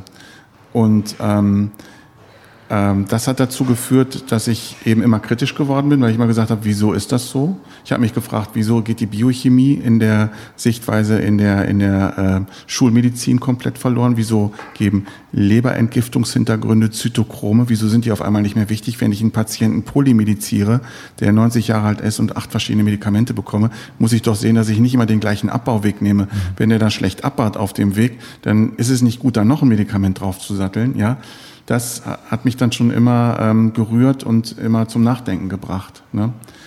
Ja, das sind so die eigenen Geschichten und die eine Art und Weise zu lernen vielleicht auch, die, mhm. die diese Entwicklung gebracht hat und die dazu geführt hat, dass ich das jetzt eben auch versuche, eben anderen zu erklären und ähm, eben weiterzugeben. Mhm. Du hast ja ganz am Anfang so ein bisschen äh, prophetische Visionen gehabt und ja. gesagt, dass du da so Ideen hattest, was da wohl passieren wird. Wenn du das jetzt nochmal versuchst, was wird in naher Zukunft für eine Entwicklung eintreffen? Wird die Medizin, die, die normale Medizin, sage ich mal, wird die sich den Bereichen öffnen? Wird das noch ein bisschen dauern, so im Hinblick auf funktionelle Medizin, Stressmedizin? Oder werden mehr Untersuchungen gemacht in Bezug auf funktionelle Medizin? Gibt es da mehr wissenschaftliche Studien? Wird das ja. finanziert werden? Was sind so deine Ideen dazu? Ja, also ich, ähm, wenn wir über einen großen Teich gucken, und das ähm, gucke ich sehr gerne, ähm, im Negativen sowie vor allen Dingen auch im Positiven. Ich äh, sehe dort drüben zum Beispiel die Entwicklung der Bio-Supermärkte, die riesig sind, die ähm, einen Wissen preisgeben. Dort gibt es Bücherregale, die sind auch sehr groß, wo diese ganze Information, auch funktionelle Medizin, Why isn't my brain working, steht da. Da steht äh, James A. Wilson ähm, ähm, mit Adrenal Fatigue, also der Nebennierenschwäche. Ähm, da gibt es eben Zeitschriften ganz einfach, die man ganz normal erwerben kann. Da liegt eben nicht der Ökotest und ähm, die neuesten Bunte und Stern rum, ja. sondern da liegen Fachbücher rum, die jeder Mensch, die für Patienten geschrieben sind, mit diesen Problemen und denen eben auf die Sprünge helfen können. Und daneben liegen eben die Präparate, Probiotika zum Aufbau der Darmflora, Vitamine, die man nutzen kann. Ich wünsche mir das auch so in Deutschland, dass einfach eine bessere Information kommt. Ich selber bin dran, das Buch zu schreiben, ist mir klar, ich werde es auch tun eins für die, die äh, praktisch das Skript für die Ärzte und natürlich auch ein Buch für Patienten, in dem das mit einfachen Worten gut verständlich geschildert wird, so hoffe ich. Mhm. Und ähm, ich bin absolut der Überzeugung, dass das ein Movement wird, wie auch in den USA. Wir treffen uns da eben nicht zu 50 oder zu 100, sondern wir sind da 2000 Ärzte aus der ganzen Welt und ähm, ich hoffe, dass das einfach diese Bewegung auch in Deutschland geben wird, dass ich die mit ein Teil dessen bin und dass ich die auch lostreten kann. Ja. Dass, ähm, dass wir die Medizin, die wir haben, nehmen und das Beste daraus nehmen. Und die Schulmedizin ist ja gut, ne? sondern ich sehe es so, dass es einfach erweitert gehört. Und ähm, das würde ich mir wünschen, dass, dass wir alle offener werden, dass wir uns nicht so stark abgrenzen, dass wir, dass wir ähm, aus der Schulmedizin uns der funktionellen Medizin, der Alternativmedizin öffnen und auch andersrum. Und dass wir zusammenarbeiten äh, zum Wohle des Patienten. Und das wird so kommen, da bin ich mir ganz, ganz sicher. Mhm. Und ich weiß es deswegen, weil ich täglich mit vielen Patienten zu tun habe, die aus ganz Deutschland, viele auch aus Hannover und Umgebung zu mir kommen und sich das wünschen. Und wenn das der Wunsch aus der Bevölkerung ist und ich das durch durch Informationen befeuern kann letztendlich, dann, mhm. ja, dann gibt es gar keine Frage, dass das passieren wird. Ja. Was, was sind inhaltlich deine Vorstellungen, was passieren wird, was noch zu entdecken gilt? Also wir haben viel über Bakterien im Darm geredet was Viren und, und Pilze äh, für Funktionen haben und beisteuern, ist noch ein bisschen unbekannter, oder? Ja, ich denke, dass ähm, das noch mehr bekannt werden muss über die Community, also das Zusammenwirken von Würmern, Viren, Bakterien, Pilzen. Großes Thema auch noch Bakteriophagen im Darm. Ich denke, mhm. das wird als nächstes kommen. Ähm, das wird wiederum dann möglich sein, wenn die Wissenschaft sich weiterentwickelt und eben die Sequenzierungs- und PCR-Verfahren über Stuhluntersuchungen zum Beispiel jetzt als Beispiel weitergehen werden, sodass wir auch die mit einbeziehen und die darstellen können. Dann werden wieder Kreuzverbindungen gemacht werden können und dann kann das Ganze wirklich sehr fix in Richtung größere Erkenntnis gehen. Ich denke, dass, ähm, ähm, dass ja die Advices, die wir haben, dass wir Uhren haben, die unseren Puls messen, die uns in Zukunft aus dem Schweiß unseren Blutzucker messen werden können, ähm, dass wir die Herzfrequenzvariabilitätsrate über die Uhren messen können, dass wir ähm, die Apps noch viel besser nutzbar machen werden können. Die würde ich auch am liebsten gerne selber mitentwickeln. Ne? Dass wir darüber Daten erheben können von Patienten, die wir einlesen können, um noch genauer hinzuschauen, dass wir sehen, wie tickt der eigentlich, ne? wie ist der gesteuert, wie reagiert er auf Stress, was passiert bei dem im, im metabolischen Programm bei dem, welche Hinweise bekommen wir auf genetische Veränderungen, dass eben nicht so viel Cortisol bereitstellt werden kann oder dass einzelne Enzymsysteme wahrscheinlich falsch oder fehlgetaktet sind, sodass wir die dann wieder genetisch messen können und uns einfach mehr Informationen holen. Dazu brauchen wir bessere Ärzte, letztendlich die das wissen, die das Wissen überhaupt aufnehmen können oder überhaupt ja, beraten können. Dazu brauchen wir eine bessere Technik Dazu brauchen wir schnellere Computer. Alles das wird es geben. Das ist jetzt schon klar, dass die immer schneller werden. Und ähm, dafür ist meine Ausbildung da, dass wir Ärzte haben, die das vermitteln können. Ähm, in Amerika und auch in den nördlichen Ländern, Schweden, England, werden viel mehr ähm, Polymorphismusmessungen gemacht, also genetische Fehlsteuerung von Entgiftungsenzymen, von ähm, Entzündungsgenetik. da wird viel mehr gemessen, da ist viel mehr bekannt. Ne? Wir sind in Deutschland da immer noch so ein bisschen hinterher, pharmakogenetisch. Und es gibt hier hervorragende Labore, die das äh, möglich machen. Und das wird, glaube ich, das Zusammenlesen dieser vielen Informationen, das wird die Zukunft sein, dass viele Patienten wirklich mit gesammelten Daten zum Arzt gehen und sagen, so, und jetzt sag mir, wie das geht. Jetzt sag mir, was ist mit meinem Schlaf los? Was kann ich verbessern? Ja. Wie kann ich da genau eingreifen? Und dafür, davor müssen wir Ärzte auch gefeit sein. Also wir sollten uns da schon mal vorbilden und äh, wirklich uns diese Information zu eigen machen, damit wir das dann auch beraten können. Ich glaube, dass die Medizin in 20 Jahren ganz anders aussehen wird. Ja. Ne? Mehr zur Individualität hin und wenn es den Patienten eben möglich ist, auch mehr zur Eigeninformation. Ne? Und damit meine ich jetzt nicht nur das Internet, dass da ähm, Communities sind, die sich gegenseitig beraten, oftmals auch fehlberaten, ne? sondern ähm, dass es da schon viele valide Informationen geben wird. Und man sieht es schon, ähm, dass eben verschiedene Firmen von solchen ja, Telefonen oder Uhren eben, dass ja. die eben schon Apps bereitstellen und ähm, daran auch feilen. Ja. Ne? Egal welche Firma das ist, die sind schon in Verbindung mit der Wissenschaft. Also ich, ich danke dir jetzt schon mal für das sehr informative, ausführliche, super unterhaltsame Gespräch. Wenn du noch ein bisschen Lust hast und magst, noch mal fünf Minuten als Schluss Bogen sozusagen. Wir sind ja. auf das Thema Atmung schon mal gekommen. Ja. Und ich hatte jetzt auch gerade ein Interview veröffentlicht mit dem Florian Beißner, ein Kollege von mir von der Medizinischen Hochschule, Akupunkturforscher. Ja. Ähm, der auch mit dem Hirnstamm sich sehr beschäftigt. Der meinte ja. auch, dass es sozusagen eine sehr wichtig zu erforschende Verbindung gibt zwischen autonomen Nervensystem, Immunsystem worauf ja die Wim Hof Atmung auch ansetzt, sozusagen, mhm. diese Beeinflussung von diesen beiden Systemen. Ähm, was ist deine, dein Eindruck gewesen von dieser ganzen Geschichte? Kannst du da was zu sagen? Hast du da Lust zu? Oder? Von Wim Hof? Ja, von dieser Atemtechnik und diese Studien, die erschienen sind, die zeigen, dass man sozusagen wirklich mit dieser Technik des, der, der besonderen Atmung und auch des Atemanhaltens sozusagen verschiedene physiologische Veränderungen hervorrufen kann, ja. die dann direkt auf das Immunsystem wirken. Ja, es ist genial. Ne? Also ähm, das ist ein, ein Hinweis darauf. Also die Atemtechniken, die sind ja jetzt nicht neu, nee. ne, sondern die Atemtechniken bestehen schon länger. Und Wim Hof nutzt die letztendlich. Und eben dieser Iceman, der hat uns was ganz Wichtiges gezeigt. Der hat nämlich gezeigt, wie er durch diese Atemtechnik und wie er durch diese, diese Kälteregulation, dass er eben nicht stirbt, wenn er sich in Eis einbuddeln lässt oder mit Boxershorts und äh, Wanderstiefeln bekleidet einen Berg erklimmt und bei minus 15 Grad äh, eine Bergwanderung unternimmt, praktisch fast nackt, ähm, nicht erfriert letztendlich, dass der auch äh, mit bestimmten Belastungen, man hat eben Bakterienoberflächenantigene, also sozusagen zerschnitzelte Bakterien ihm gespritzt, ja. in, auf, auf einer Intensivstation, alles gut ähm, ja, alles gut abgeschottet, natürlich mit äh, venösem Zugang gelegt, ähm, falls was passiert, weil normalerweise hätte die Dosis wirklich eine schwerste Immunreaktion, allergische Reaktion oder Kreislaufreaktion hervorrufen können. Und er hat, glaube ich, gerade mal drei Minuten ganz leichte Kopfschmerzen entwickelt.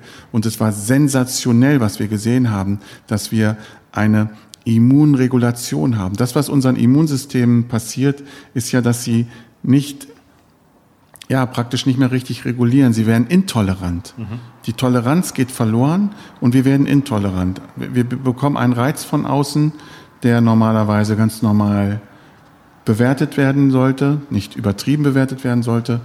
Und plötzlich löst so ein Reiz eine Katastrophe aus. Eine vollkommen übertriebene Immunreaktion. Und Wim Hof hat gezeigt, dass er durch diese Technik, diese übertriebenen Immunreaktionen, die Intoleranz, rückläufig machen kann und das Immunsystem wieder toleranter werden lässt. Und gerade bei, in Form von Autoimmunerkrankungen, Multiple Sklerose, Morbus Crohn, ähm, Rheumatoide Arthritis, ist das natürlich einerseits schon bekannt, dass das äh, Kälte kann man gut tun mhm. und andererseits ist das natürlich ein ganz wichtiger Hinweis, was das immunologisch macht. Ne? Es macht uns letztendlich wieder immuntoleranter und das finde ich einfach genial. Ähm, was Zusatzverfahren wie zum Beispiel Akupunktur betrifft oder zum Beispiel Elektrosmog-Entstörung, kann ich nur sagen, dass je belasteter, je kränker ein Patient ist, je anfälliger für solche Dinge wird er. Mhm. Und äh, je besser wir den Patienten einstellen, je besser wir die Darmwand dicht machen, je besser wir die Mikronährstoffe auffüllen, je mehr wir Intoleranzen beachten, entzündliche Urspr also die Ursachen von Entzündung finden, desto besser werden die Patienten zugänglich, als Begleitmethode Akupunktur anzuwenden, Homöopathie anzuwenden, auch solche Verfahren zugänglicher zu machen. Dann ähm, werden die erst wieder richtig sinnvoll und äh, können viel besser wirken. Ne? Ähm, von daher finde ich diese Zusatzverfahren sehr, sehr gut und die Wim Hof Methode wegweisend. Wir brauchen noch viel mehr davon. Vielen, vielen Dank für das Gespräch. Ja, gerne. Hat mich sehr gefreut. Mich auch. Alles Gute. Danke.